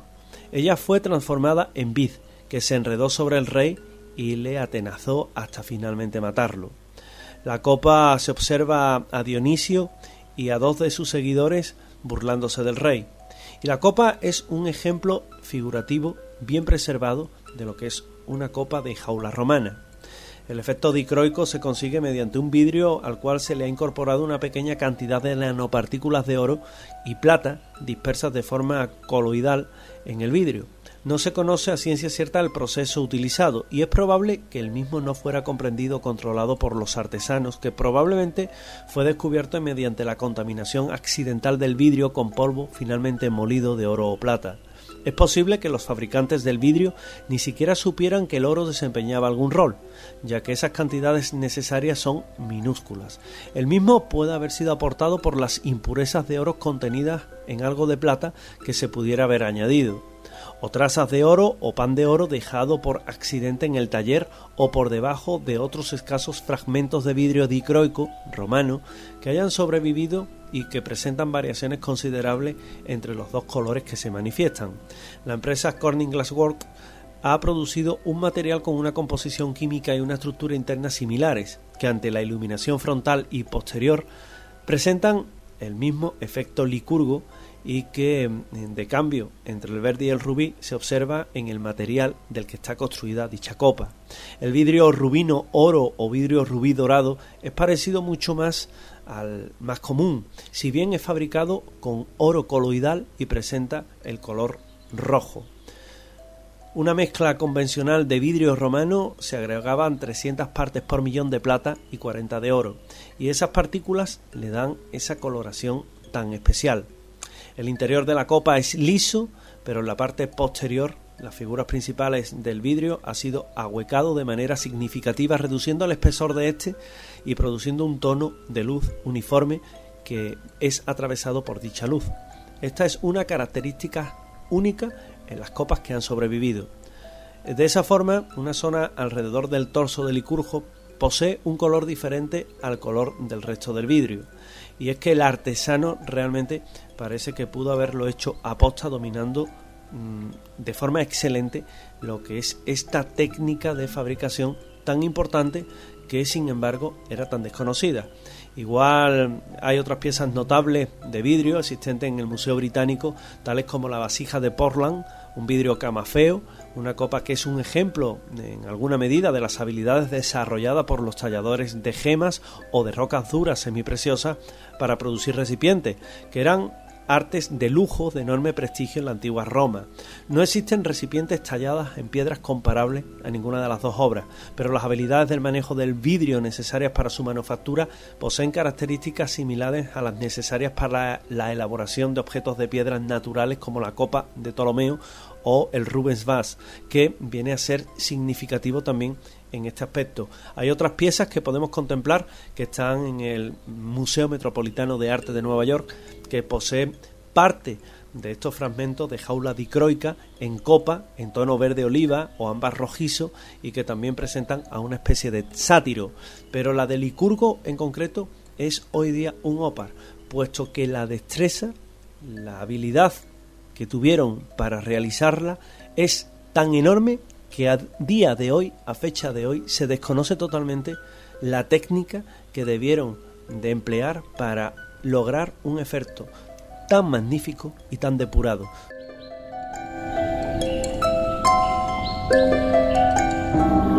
Nueva dimensión. Adéntrate en otra realidad con Juan Gómez.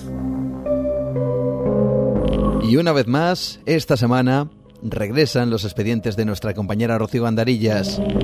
Expedientes que van a viajar por el mundo de lo siniestro, lo inquietante, lo insólito, pero puede que también a través del mundo de la mente humana, de los resortes extraños que puede tener nuestro cerebro o quizá de una realidad que está latente.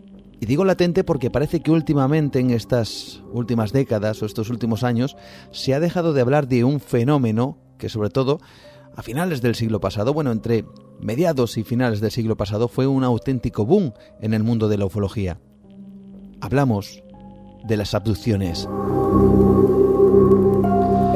Y esta noche queremos rescatar, de hecho nuestra compañera Rocío Gandarillas quiere rescatar algunos de estos casos que fueron emblemáticos, que por supuesto también están llenos de controversia, porque muchas de estas, vamos a decir, experiencias eh, salieron a la luz bajo los efectos de la hipnosis o bajo los efectos de algún sueño, pero en cualquier caso merece la pena que los descubramos, que los rescatemos, seguramente para muchos de vosotros que los conoceréis, y que siempre estarán presentes en el mundo de lo extraño y del misterio. ¿Qué les sucedió a todas esas personas? Eso, desde luego, no lo sabemos, pero sus relatos quedaron para la historia y nosotros los vamos a rescatar. Como siempre, buenas noches, Rocío, ¿qué tal? ¿Cómo estás? Hola, muy buenas noches, Juan. Vamos a mirar a los cielos porque precisamente es allí donde se focalizó muchos eh, de los, o se focalizaron muchos de los investigadores que empezaron a descubrir que había una especie de, de fiebre incluso por el tema de las abducciones. Empezaron a aparecer personas en todos los eh, puntos del planeta que de repente decían que algo les había ocurrido, que alguien les había visitado, que habían visto una luz en el cielo y que habían perdido tiempo y en ese tiempo habían ocurrido cosas. Cosas realmente extrañas, ¿verdad? Así es, Juan. Las abducciones extraterrestres son uno de los aspectos más populares y curiosos dentro de lo que se conoce como ufología no solo por las increíbles historias que comenzaron a surgir durante la segunda mitad del siglo XX, sino también porque el hecho ha cautivado a todos los fanáticos de la ciencia ficción desde hace mucho tiempo. Probablemente todos tengamos muy presente esa imagen, ya arquetípica, en la que un humano es alcanzado por un rayo de luz proveniente de una nave extraterrestre y absorbido al interior de la misma un acontecimiento que, de solo imaginarlo, suele causar pavor y sobrecogimiento, lo que explica la popularidad de todas estas historias. Desde el punto de vista de las explicaciones racionales, existen algunas muy sensatas sobre las supuestas abducciones extraterrestres, como sucesos de naturaleza paranoide en algunas personas, o quizás algo similar a un efecto placebo en el que el propio convencimiento de alguien que asegura haber sido abducido construye en su mente el rapto y todos los recuerdos del mismo. Pero, como ejercicio de imaginación y especulación, suponer que las abducciones son posibles es algo muy interesante. Así que ahora os proponemos repasar algunos de los casos documentados más célebres y aterradores.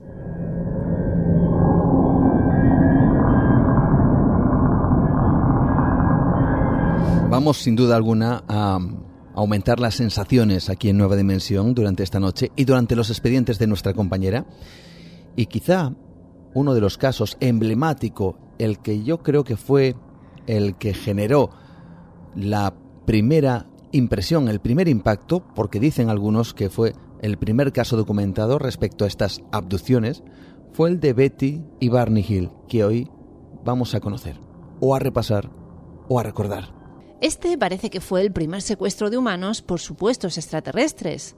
Ocurrió hace más de 40 años, en Estados Unidos, y estuvo protagonizado por el matrimonio formado por Betty y Barney Hill, una asistenta social blanca y un empleado del servicio de correos negro. Su encuentro estableció el guion de las abducciones. Hay que decir que desde el instante en donde se recogen todos los datos acerca de este caso, parece que el resto de las personas que tuvieron estas mismas experiencias seguían ese guion, ese patrón establecido por el caso de Betty y Barney Hill. ¿Qué ocurrió? El 19 de septiembre de 1961, la pareja volvía a su casa de Postmore en coche después de unas vacaciones en Canadá. Hacia las 10 de la noche, Betty vio como una misteriosa luz les perseguía. Pararon en la cuneta y tras observar el objeto con unos prismáticos, el miedo se apoderó de su marido. Temía que los tripulantes de la nave les fueran a hacer daño. Para escapar, viajaron por carreteras secundarias hasta su casa, donde llegaron dos horas más tarde de lo previsto. Pasado el susto inicial, Betty se volcó en la lectura de libros sobre ovnis y escribió una carta al ufólogo Donally Keihu, un militar retirado. Ella le contó que había visto aquella noche una luz, algo similar a una estrella, que luego se convirtió en una torta rodeada de ventanas en la parte delantera, a través de las cuales se veían luces azul y blancas. No decía nada de un secuestro. Fue cuando Barry acudió al psiquiatra por prescripción médica él se sentía culpable por haber abandonado a su primera esposa y a su hijo por Betty, una chica blanca. En ese momento la aducción salió a la luz. En 1964, y bajo hipnosis, los dos narraron al psiquiatra Benjamin Simon que habían sido capturados por los tripulantes de un platillo volante y sometidos a un reconocimiento médico. Sale a través de hipnosis, pero también sale a través de sueños que se convierten en verdaderas pesadillas. Fue en noviembre de 1961 cuando Betty comenzó a escribir los detalles de sus sueños. Para entonces eran pesadillas vívidas y recurrentes. En sus sueños, Betty parecía estar luchando para recobrar su conciencia cuando se dio cuenta de que estaba siendo forzada por dos pequeños seres u hombrecillos a caminar en un bosque durante toda la noche. Miró a Barney caminando junto a ella, aunque cuando lo llamaba, él parecía estar en un trance o caminando como un sonámbulo. Los pequeños seres tenían una estatura cercana a un metro y medio y usaban el mismo uniforme, con unas gorras similares a las que usaban la Fuerza Aérea de los Estados Unidos en aquellos momentos. No tenían pelo en sus cabezas y poseían grandes frentes. Es muy interesante estos detalles, porque nos nos confunden, ¿verdad amigos? Esa imagen que podríamos tener de un ser extraterrestre, de alguien venido de otro mundo, con unas características físicas aparentemente extrañas como pueden ser estas, pero al mismo tiempo con ese uniforme que le recordaba a una suerte de militares. Qué curioso es todo esto. ¿Qué pasó en esa experiencia? Bueno, parece que el examinador le habría dicho a Betty que le realizaría un examen rápido y unas pocas pruebas para constatar las diferencias entre los seres humanos y los seres de la supuesta nave. La sentó en una silla y le enfocó una luz brillante sobre ella. El ser cortó un mechón de pelo a Betty. Examinó sus ojos, orejas, boca, dientes, garganta y manos. Guardó uñas de los dedos de la mano de ella. Después examinó sus piernas y sus pies y parece que usó algo parecido a un cuchillo romo o escalpelo, similar a un abridor de cartas, para raspar y extraer algo de piel hacia un pequeño contenedor de vidrio similar a una diapositiva. Parece que el doctor le sacó el vestido a Betty, le dijo que se recostase sobre una mesa, Diciendo que estaba examinando su sistema nervioso, le pasó un aparato que se parecía a un dispositivo para realizar electroencefalografías sobre la parte frontal y posterior de su cuerpo. El doctor se limpió sus manos con un líquido y se puso guantes similares a los quirúrgicos. Sacó una aguja hipodérmica de unos 10 a 15 centímetros de longitud para realizar lo que él dijo que se trataba de un examen de embarazo. Usó un hisopo de algodón mojado sobre su ombligo. Le empujó la aguja hacia el mismo, lo que causó un gran dolor a Betty. Pero el doctor le frotó la frente y de repente el dolor desapareció. Cuando acabaron, en el sueño de Betty, le preguntó al ser si podía tomar un artefacto o dispositivo de la nave como prueba o evidencia de la existencia de aquel encuentro. Este le permitió tomar un libro grande cuyas páginas estaban llenas de símbolos agrupados en columnas. Los entes comenzaron a escoltar a los Hill fuera de la nave, aunque parece que estalló una discusión entre ellos en un extraño idioma. El líder entonces tomó el libro grande que tenía Betty y se negó a dárselo como prueba, para más tarde dejarlos en su automóvil, del cual supuestamente habían sido aducidos. Todo muy extraño y muchos resortes, desde luego, en este episodio, en este caso. A ella la enseñan un mapa es curioso, y esto nos lo decía nuestro buen amigo José Antonio Caravaca, cómo es posible que estos seres, estas entidades, hubieran llevado un mapa antiguo, un mapa estelar, para indicar dónde estaba la Tierra. Algo realmente curioso si tenemos en cuenta nuestra perspectiva a día de hoy. Desde luego han pasado muchos años y ahí entrarían ciertos resortes que quizá no acabamos de entender. ¿Eran seres de otro mundo? ¿Era una percepción, lo que diría José Antonio Caravaca, la distorsión de un fenómeno? ¿Qué es lo que ocurrió en esa experiencia que marcó un antes y un después en el mundo de las abducciones?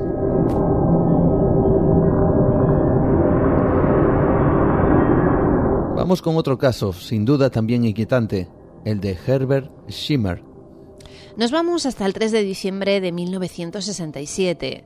Este oficial de policía contaba con 22 años de edad y se encontraba patrullando en la carretera 6 de Axland, en Nebraska. Eran las 2 de la mañana cuando en una intersección vio delante de sí algo que parecía ser un camión con luces rojas. El oficial, al ver el camión detenido en mitad de la carretera, se estacionó y sin bajarse de la patrulla le pidió al conductor que se identificara. Pero fue en ese momento cuando pudo ver con mayor detalle aquel vehículo y se dio cuenta que no era un camión. El objeto tenía una forma ovalada, aproximadamente un metro ochenta de altura, y no tenía ruedas, sino que flotaba a unos dos metros de altura del asfalto.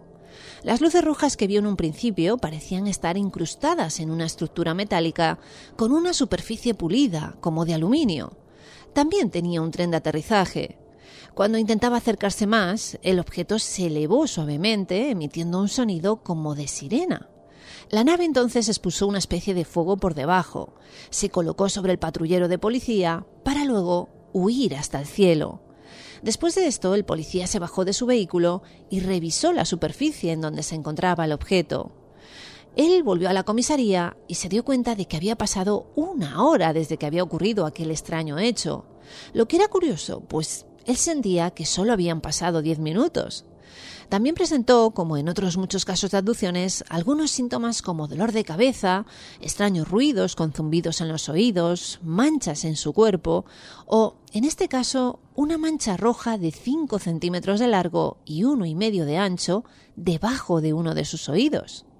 Un hecho interesante fue que unas horas más tarde, su superior, Bill Wolskin, visitó el lugar del incidente y encontró restos metálicos sobre la carretera. La Universidad de Colorado realizó un análisis químico de estos restos y determinó que se trataba solo de residuos de óxido, muy comunes en aquel terreno.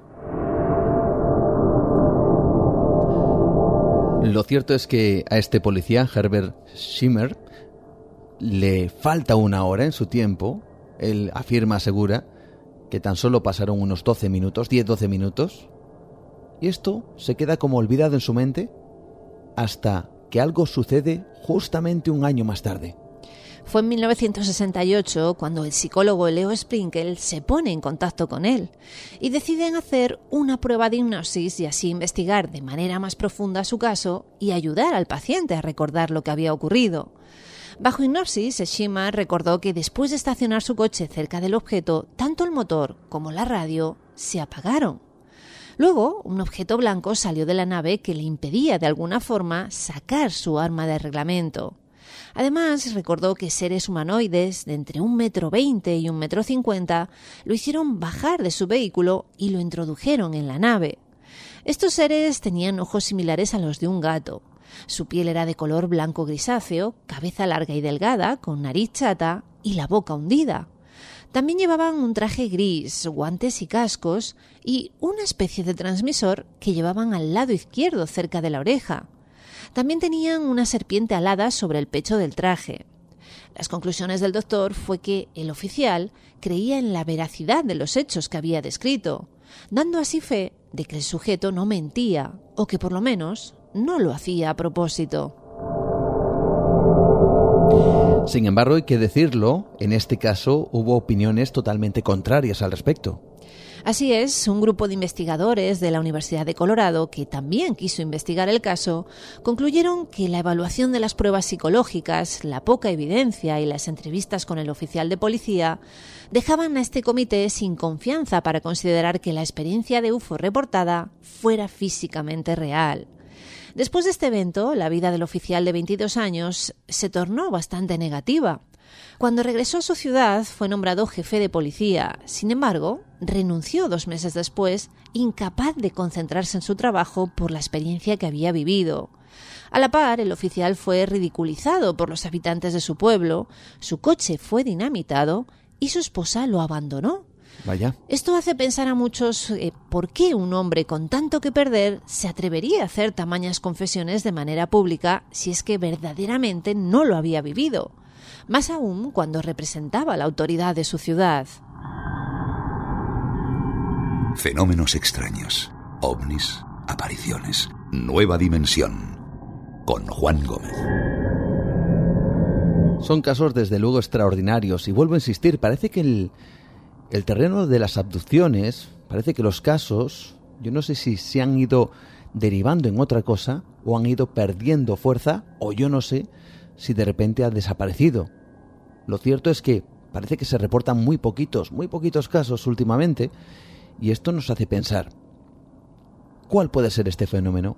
¿Qué es lo que lo produce? ¿Realmente son seres venidos de quién sabe dónde? ¿O es producto de la mente humana en algún momento determinado. No lo sabemos, pero los casos están ahí, las investigaciones están ahí y la veracidad aparente de los testigos también están ahí. Así que uno no sabe qué pensar.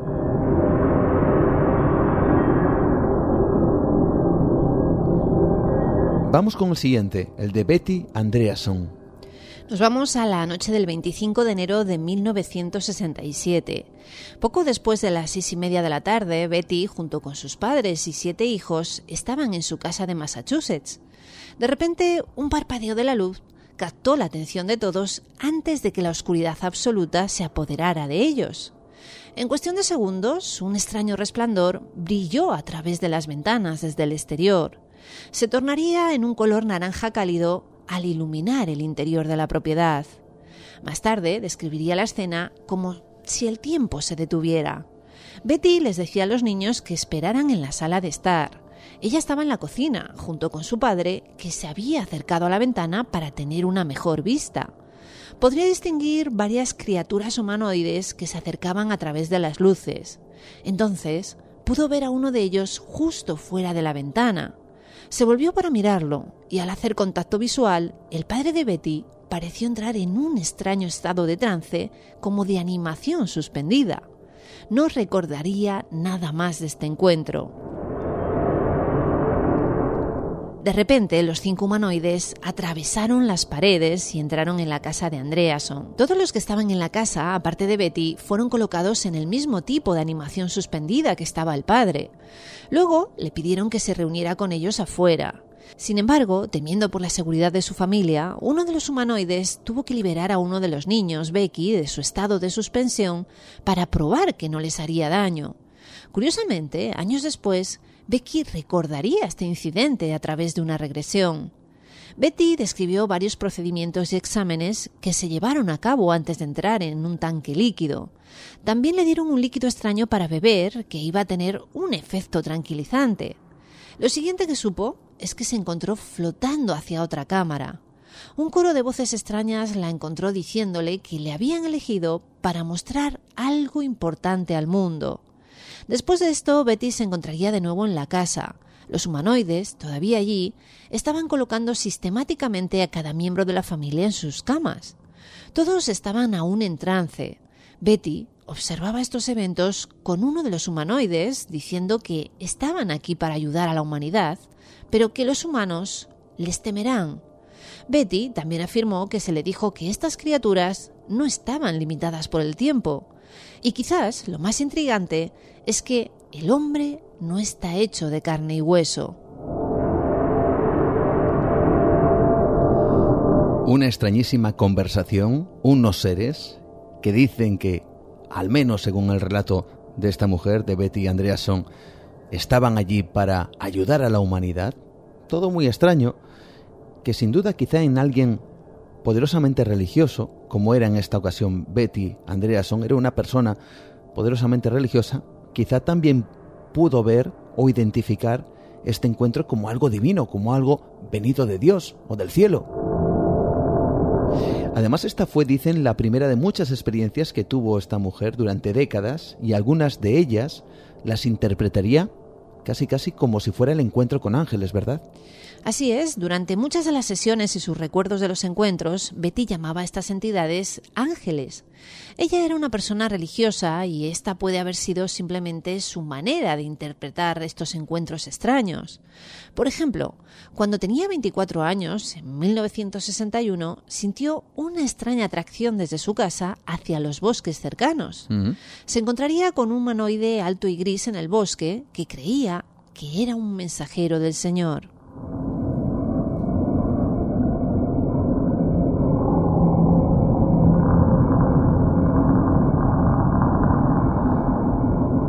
Vamos con más casos en estos expedientes que estamos, yo creo que compartiendo de esta forma y luego cada uno evidentemente puede sacar sus propias conclusiones acerca de lo que pudo o no ocurrir en cada uno de ellos. Pero aquí estamos precisamente para compartirlos, como otro que quizá para los amantes de la ufología sea conocido, pero para muchas personas puede que no el caso de las abducciones de Alagast. Los hermanos gemelos idénticos, Jack y Jim Weiner, junto con sus compañeros estudiantes de arte, Charlie Fall y Chuck Rack, guardaban en su vehículo sus pertenencias y el 20 de agosto de 1976 salían de Boston, Massachusetts, en su camino hacia el río Alagast, en el norte de Maine. Planeaban ir en canoa a lo largo de este río, acampar en la orilla y pescar en abundancia. Estacionaron su vehículo en un punto de parada, permitiendo que un avión los llevara hasta el lago Telos, que se encuentra en la vía fluvial del río. Los primeros seis días fueron más o menos como estaban planeados. En la tarde del séptimo día, sin embargo, mientras acampaban a orillas del lago Eagle, esto cambiaría. Chuck comenzó a tener la extraña sensación de que alguien los estaba observando. Más tarde declararía a los investigadores de MUFON que cuando se diera la vuelta para explorar sus alrededores, sentiría y vería una gran esfera brillante de luz de colores flotando inmóvil y silenciosa a unos 200 o 300 pies por encima del borde sudeste de la cala. Inmediatamente captó la atención de sus compañeros de clase, que se volvieron para ver aquel objeto brillante que se había posicionado justo encima de su canoa.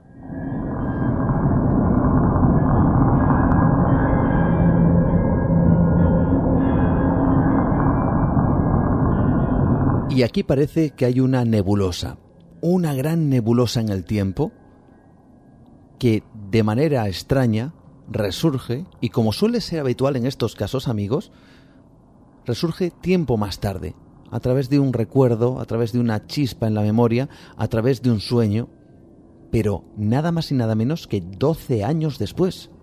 Parecía que todo lo sucedido había quedado en el olvido, pero un día Jim Weimer sufrió un accidente y un duro golpe en la cabeza. A partir de ese día comenzó a tener pesadillas recurrentes sobre los hechos sucedidos aquella noche. Como resultado de las sesiones de hipnosis, los cuatro dijeron que fueron llevados a bordo de una nave. Los obligaron a desnudarse y a someterse a lo que ellos entendían que eran unos exámenes médicos. A continuación voy a relatar algunos extractos de las sesiones. Son ellos, son ellos. El primero que se me acerca voy a estrangularlo. No me gustan estas cosas. No me importa de dónde vienen. No deberían estar haciendo esto a la gente. Ellos están allí. Su cara está justo en mi cara.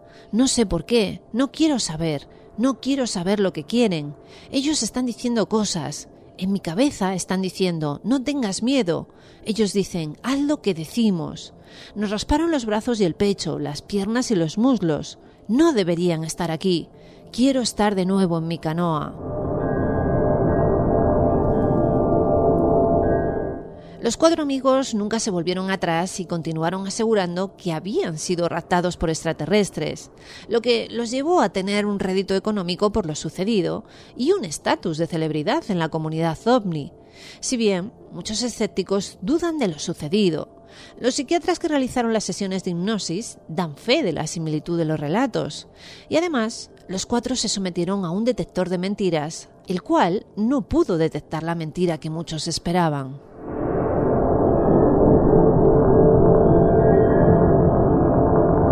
Como veis, parece que hay un paralelismo, casi como un guion establecido, en lo que serían este tipo de casos y este tipo de encuentros. Una luz extraña, una pérdida de tiempo. En esa pérdida de tiempo, de repente, surge la memoria, la cual tiene que ser alimentada quizá por un sueño o puede que por una terapia de hipnosis, y en ella se establece un nuevo guion prácticamente calcado el uno con el otro, unos seres que les cogen, que les llevan a unos unos lugares extraños dentro de una nave, lugares que parecen laboratorios o centros médicos, y allí les realizan todo tipo de extraños experimentos o de extraños análisis, para luego volver a dejarles donde estaban. Casi una especie de guion marcado caso por caso, algo también que resulta, cuando menos, curioso.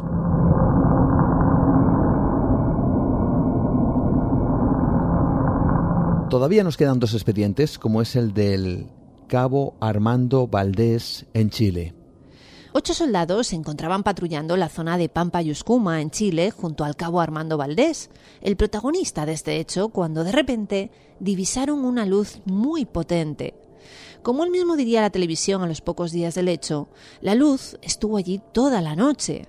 Nadie sabía de qué se trataba hasta que empezó a descender.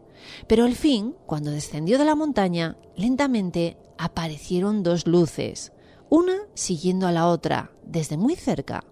Valdés increpó hacia la luz pidiéndole que se identificara. Avanzó y penetró en una extraña niebla para desaparecer completamente. De los quince minutos no recuerdo nada. Los conscriptos dicen que al entrar en la niebla me esfumé. Yo sabía que estaba entrando en la niebla, pero no recuerdo nada más. Les aseguro que quiero recordar porque necesito saber lo que sucedió. Lo único que guardo en mi mente es haber tenido un sueño profundo, haber caído en el fondo de un abismo y en lo demás mi cerebro estaba vacío, pero quiero saber qué pasó. Cuando reaparecí tras quince minutos, los muchachos oyeron mis gritos detrás de donde ellos estaban cuando me esfumé. Era una zona oscura. Allí reaparecí, donde no llegaba la luz que emitió el objeto. Yo decía, muchachos, muchachos, socorro. Dos llegaron justo en el momento en que perdía el conocimiento, y yo no recuerdo ninguna cosa. Más tarde desperté pero ya no estaba en aquel lugar, sino en la enfermería.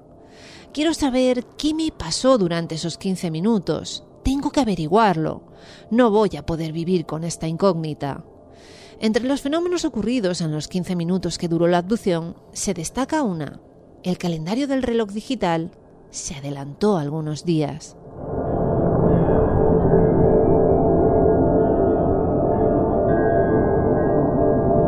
Esas eran las declaraciones que hizo posteriormente el cabo Armando Valdés, muy conocido, muy reconocido en el mundo de la ufología por estos hechos tan extraños, en donde precisamente ese calendario de su reloj marcó que no eran 15 minutos, sino que parecía que había viajado en el tiempo varios días hasta aparecer justamente, y esto es realmente curioso, por detrás de su grupo de, de militares. Intrigante cuando menos, en uno de los casos más alucinantes de abducciones en el mundo. Y vamos a quedarnos con el último, que también es escalofriante en muchos sentidos, el de Kelly Cahill y su familia. Fue considerado como uno de los casos más horribles en el fenómeno abducción extraterrestre. Kelly Cahill, junto a su familia, pasaron una noche de olvido donde perdieron una hora de su vida y además las secuelas posteriores al acontecimiento fueron extremas. ¿Qué es lo que ocurrió? Fue un 8 de agosto de 1993. Poco después de la medianoche, Kelly, de 27 años, su marido y sus tres hijos estaban de camino de regreso a su casa después de visitar a unos amigos. Según conducían por los piedemontes de Dandenong, cerca de Belgrave, en Australia, la familia se sorprendió al ver una nave brillante redonda, con ventanas a su alrededor y flotando en silencio sobre la carretera. El objeto estaba tan cerca del suelo que Kelly fue capaz de ver varias formas que parecían gente por las ventanas. Diferentes luces de colores se veían claramente por debajo de la nave. Cuando ella comenzó a gritar a su marido de lo que estaba viendo, la nave de repente aceleró a su izquierda, desapareciendo rápidamente en el oscuro cielo nocturno. A su llegada a casa ellos estaban tan confundidos que no se dieron cuenta de que les faltaba una hora. Posteriormente, ella empezó a oler a un olor a podrido, como de vómito, y cuando se desnudó para irse a la cama, se dio cuenta de que tenía una marca triangular extraña en su ombligo tiene que haber sido creado a principios de esta misma noche. Pero, ¿cómo? ¿Y por qué? Y lo más importante, ¿por quién? Kelly comenzó a sufrir a partir de aquel momento una serie de enfermedades extrañas, a menudo ginecológicas, y tuvo recuerdos de lo que solo se puede concluir como una abducción alienígena. Durante dos semanas después del incidente, ella fue hospitalizada debido a una infección de útero y a terribles dolores abdominales. Las consecuencias de una extraña experiencia y una vez más resurge de la mente, de lo más profundo y recóndito de la mente, a través de una terapia de hipnosis. Ellos recuerdan el ovni flotando en un barranco, que era un lugar diferente de donde ellos primero lo habían visto. Su marido estacionó el coche cerca, salieron del vehículo y se acercaron hasta el enorme aparato, que estimaban que tenía unos 46 metros de diámetro. Para su sorpresa, otro vehículo también estacionó al lado de la carretera cerca de su coche.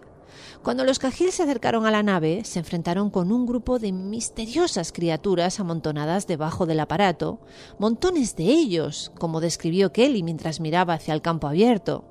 Estas criaturas diferentes a las que ellos habían visto antes fueron descritas por Kelly como si no tuviesen alma.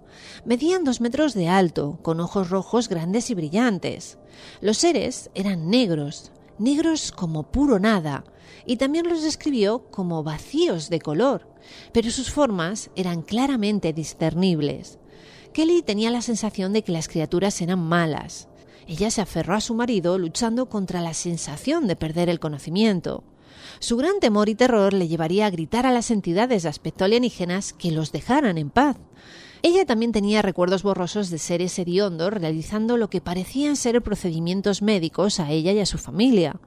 Por lo extraño que este encuentro parezca, los dueños del otro coche corroboraron con Kelly y su familia. Los ocupantes del otro vehículo se dieron a conocer y contaron casi casi la misma historia, una historia de abducción, control mental y procedimientos médicos vergonzosos.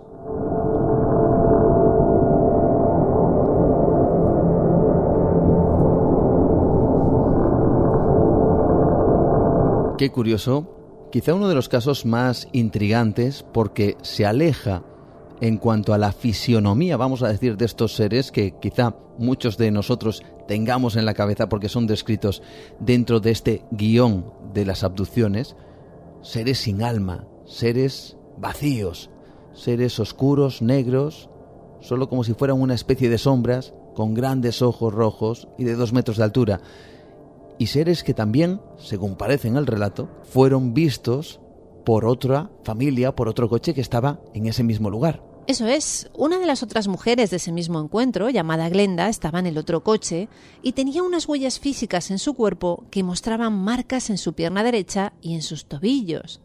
Además, cuando diferentes grupos de personas que presenciaron independientemente el evento fueron entrevistados, se les pidió que dibujaran lo que habían visto y la similitud entre ellos, tanto de la nave como de sus ocupantes, era muy notable.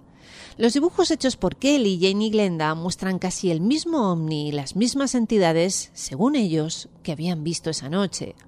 Kelly no conocía a estos testigos hasta que su caso fue conocido.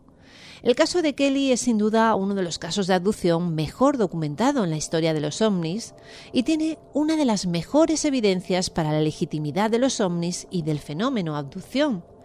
La mayoría de los casos de abducciones tienen a una sola persona relatando su caso a las autoridades y a los investigadores.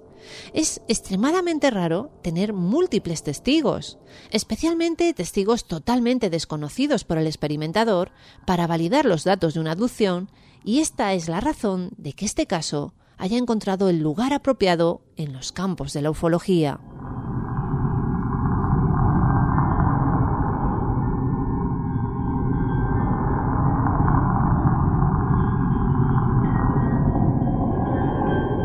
Qué inquietantes sin duda son todas estas experiencias, ¿verdad, Rocío? Ponen los pelos de punta, incluso ciertos detalles, ciertos relatos que han llegado hasta nosotros y que forman parte, vamos a decir, de la cara B, casi la cara terrorífica del fenómeno ovni, ¿verdad? Desde luego, eh, bueno, en mi caso yo siempre he tenido una idea romántica, ¿no? De un encuentro con un ovni, pero una vez que estudias algunos de los casos mejor documentados, te das cuenta que quizás no es tan romántica. El complejo, extraño y extraordinario al mismo tiempo fenómeno de las abducciones, aquí en Nueva Dimensión, con estos casos que nos ha traído una vez más los expedientes de Rocío Gandarillas. Como siempre, un placer, buenas noches y nos encontramos la semana que viene. Muy buenas noches, abrazos.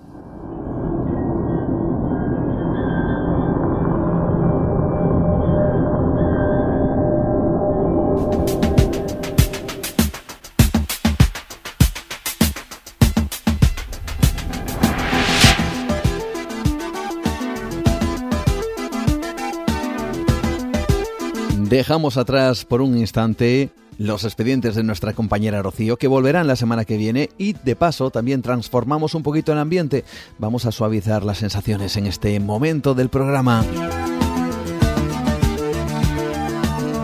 Estamos llegando ya a esta segunda hora, cerramos ya nuestra segunda hora de nueva dimensión, por lo tanto toca casi casi cerrar nuestra ventana al misterio, pero antes os tenemos que recordar algunas citas, algunos encuentros claves mágicos que se van a dar lugar en diferentes puntos de España. Y uno de ellos va a ser precisamente en Cantabria. Tenemos unas jornadas muy especiales de creencias, de magia, de misterio que como digo van a ser protagonistas en las próximas semanas, en concreto en noviembre.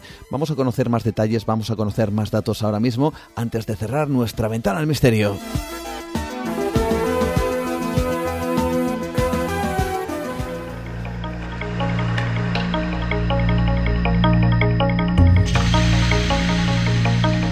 Por supuesto tenemos citas obligadas en donde el misterio, donde la investigación, donde la curiosidad y lo curioso se manifiestan precisamente en un enclave que en esta ocasión nos lleva hasta Cantabria. Y es que en la Casa de Cultura, los próximos días 16 y 17 de noviembre, en la Casa de Cultura de Colindres estarán, eh, yo diría que un buen montón de amigos haciendo las delicias de todos aquellos que quieran participar en las primeras jornadas de creencias mágicas, mitos y leyendas que se van a, a, dar cita, como digo, los próximos 16 y 17 de noviembre. Pero por supuesto, para conocer más detalles, para descubrir quiénes son los ponentes, qué es lo que va a ocurrir en esas dos jornadas, tenemos precisamente a Patricia Prida, una de las personas responsables de ese mismo evento. Así que tan solo decirle eso de, hola, ¿qué tal Patricia? Buenas noches, bienvenida. Muy buenas noches, Juan. Pues muchísimas gracias por, por la invitación y un saludo a todos tus oyentes. Preparando, me imagino que poco a poco esas dos jornadas que yo presumo que serán intensas y en donde todo el tema del misterio y también, también de lo curioso de la historia se darán cita. Uh -huh.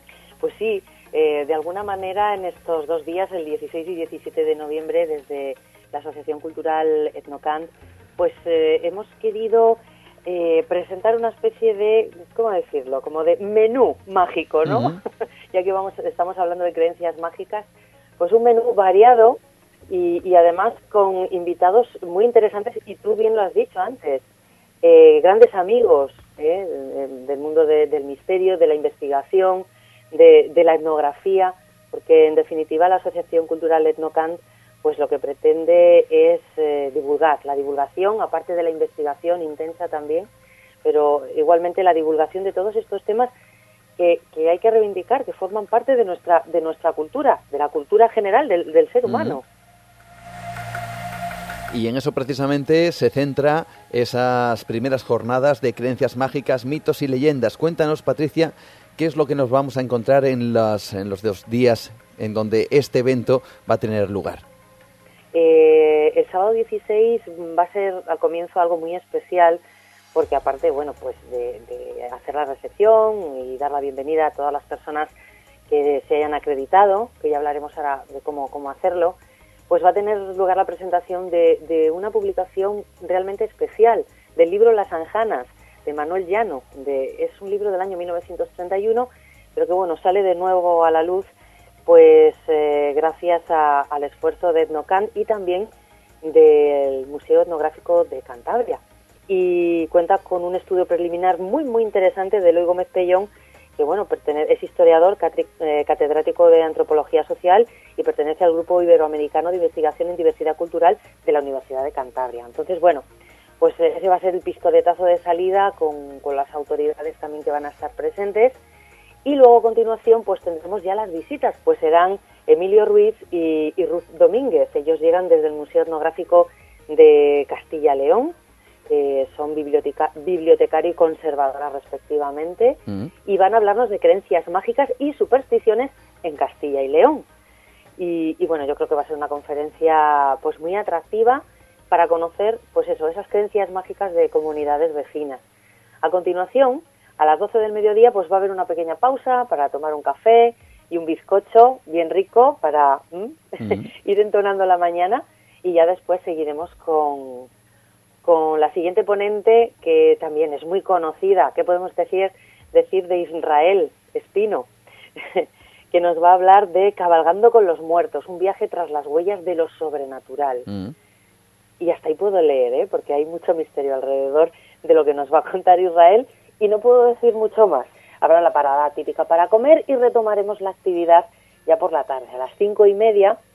Y aquí viene el punto internacional, porque la conferencia en esta ocasión va a correr a cargo de Ignacio Cabria, eh, reputadísimo y famosísimo ufólogo, eh, antropólogo, investigador, que nos va a hablar de creencias mágicas y superstición en Filipinas. Hasta allí nos vamos a trasladar.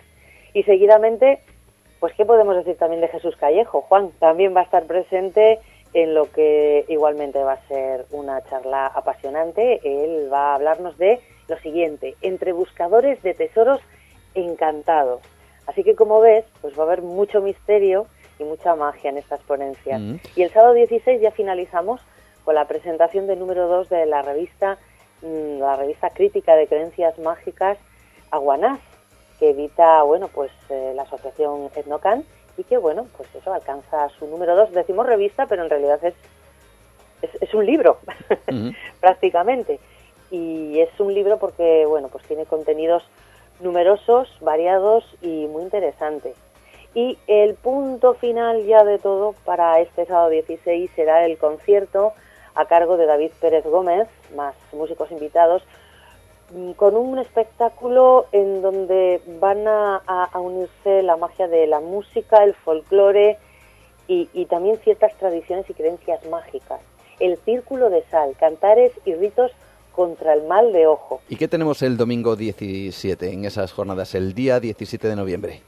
Pues el 17 de noviembre, al ser domingo, bueno, pues será medio, media jornada, por así decirlo, para ya después tener la tarde del domingo relajadita y uno asimilar todo lo que ha aprendido que vamos a aprender en estas jornadas. Y comenzaremos a las 11 de la mañana con nuestro compañero de la asociación, Antonio Gutiérrez Rivas, que nos va a hablar de luces populares en la tradición oral de Cantabria, señales del trasmundo, porque a ver las haylas, y muchas, y son numerosos los casos.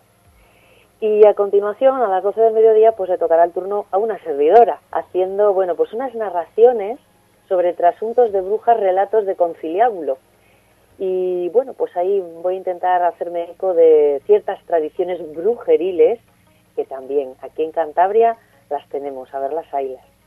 Y vamos a finalizar el domingo también de manera, poniendo ese punto internacional a estas jornadas, a la una del mediodía más o menos contaremos con Ana Griot, eh, es investigadora, narradora y editora en la editorial Libros de las Malas Compañías y ella va a hacernos una propuesta titulada Literatura Oral Africana, la voz olvidada. Ella ha estado por esas tierras africanas y nos trae cantidad de información acerca de esa tradición oral, de esa literatura oral, eh, ese, método de comunicación y, transmisión de información que, bueno, todos los pueblos de la tierra eh, lo tenemos y en este caso nos centramos en el continente africano. Y cuéntanos, para todas aquellas personas que quieren acercarse a esas primeras jornadas de creencias mágicas, mitos y leyendas, ¿dónde poder eh, recibir información?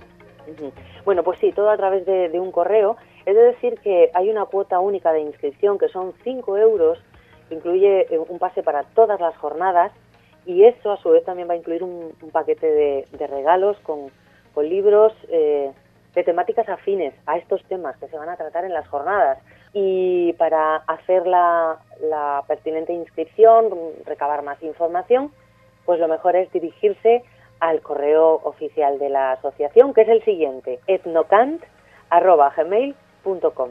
A través de ese correo, la gente interesada, de hecho ya, ya hay gente que se ha inscrito, ya tenemos un buen número de, personas que se han inscrito, pues pues para, claro, tener su, su pase ya bien asegurado y poder participar y estar presentes en estas jornadas de creencias mágicas, mitos y leyendas. Ah, una cosita más, sin que se me olvide, Juan que hay un, se dispone de un albergue gratuito también para los, los asistentes de fuera de Cantabria, pues que pudieran necesitarlo. Así que también para consultar detalles a través del correo electrónico de Etnocant o también, bueno, pues mandando un mensaje en las redes sociales, por ejemplo, en el Facebook o, en Twitter. Fenomenal. Pues ahí queda dicho esas primeras jornadas de creencias mágicas, mitos y leyendas, día 16-17 de noviembre en Colindres, en Cantabria, en la Casa de Cultura, que se inician el sábado tempranito por la mañana y que estarán durante todo el día y luego el domingo, día 17, mediodía, para seguir disfrutando de estas cosas y cualquier eh, asunto, cualquier tema que se quiera consultar a ese correo etnocan.gmail.com.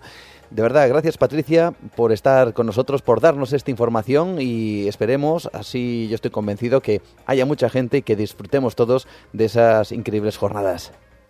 Seguro que sí, Juan. Muchísimas gracias como siempre. Es un placer charlar contigo.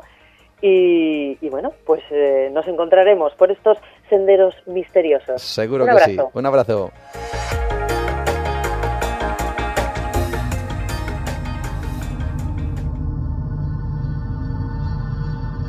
Ahí está esa información para todos aquellos que quieran disfrutar bien desde Cantabria o desplazarse hasta Cantabria de esas jornadas llenas de misterio, de magia y de leyendas. Aunque no debemos de olvidar, por supuesto, otras citas que se van a dar lugar en otros puntos de España, como por ejemplo en Zaragoza, el próximo sábado 9 de noviembre habrá ese doceavo encuentro de enigmas de la ciencia, del cual os hablaremos la semana que viene. Por supuesto, no olvidar que precisamente es en, esa misma fecha, los días 8, 9 y 10 de noviembre, nos encontraremos en Belmez de la Moraleda, en Jaén. Ahí estaré junto con el programa Espacio en Blanco. Estaremos hablando de cosas realmente interesantes y estaremos disfrutando, obviamente, de esto que tanto nos gusta. Será en Belmez de la Moraleda. Ahí estaremos, en Jaén. Ahí estaré. Y espero que muchos de vosotros, por supuesto, acudáis a cualquiera de estas citas porque merece la pena disfrutarlo, compartir y conectar con esto que llamamos misterio. Cerramos nuestra ventana ahora sí, con la promesa evidentemente de volverla a abrir la semana que viene, de volver a intentar alcanzar, no sé si una visión diferente de nuestro mundo, y por supuesto compartir con esta gran familia dimensionaria todo lo que tengamos que contaros. Así que gracias por supuesto, recordad nuestras vías de contacto como siempre, Nueva Dimensión en Facebook, mi perfil Juan Gómez Ruiz, Twitter, arroba 9 de radio, Instagram Nueva Dimensión Radio, ese número de WhatsApp 643 84 83 63 y que nos encontramos la semana que viene. También nos encontramos en Onda Cero la madrugada de los miércoles a jueves, después de José Ramón de la Morena en el programa No Son Horas, por supuesto en el de Radio Nacional de España Espacio en Blanco y en esa cita especial en Jaén. Así que, lo dicho, todavía nos queda mucho recorrido por disfrutar juntos. Hasta entonces, como siempre, saludos de Juan Gómez. Buenas noches. Adiós.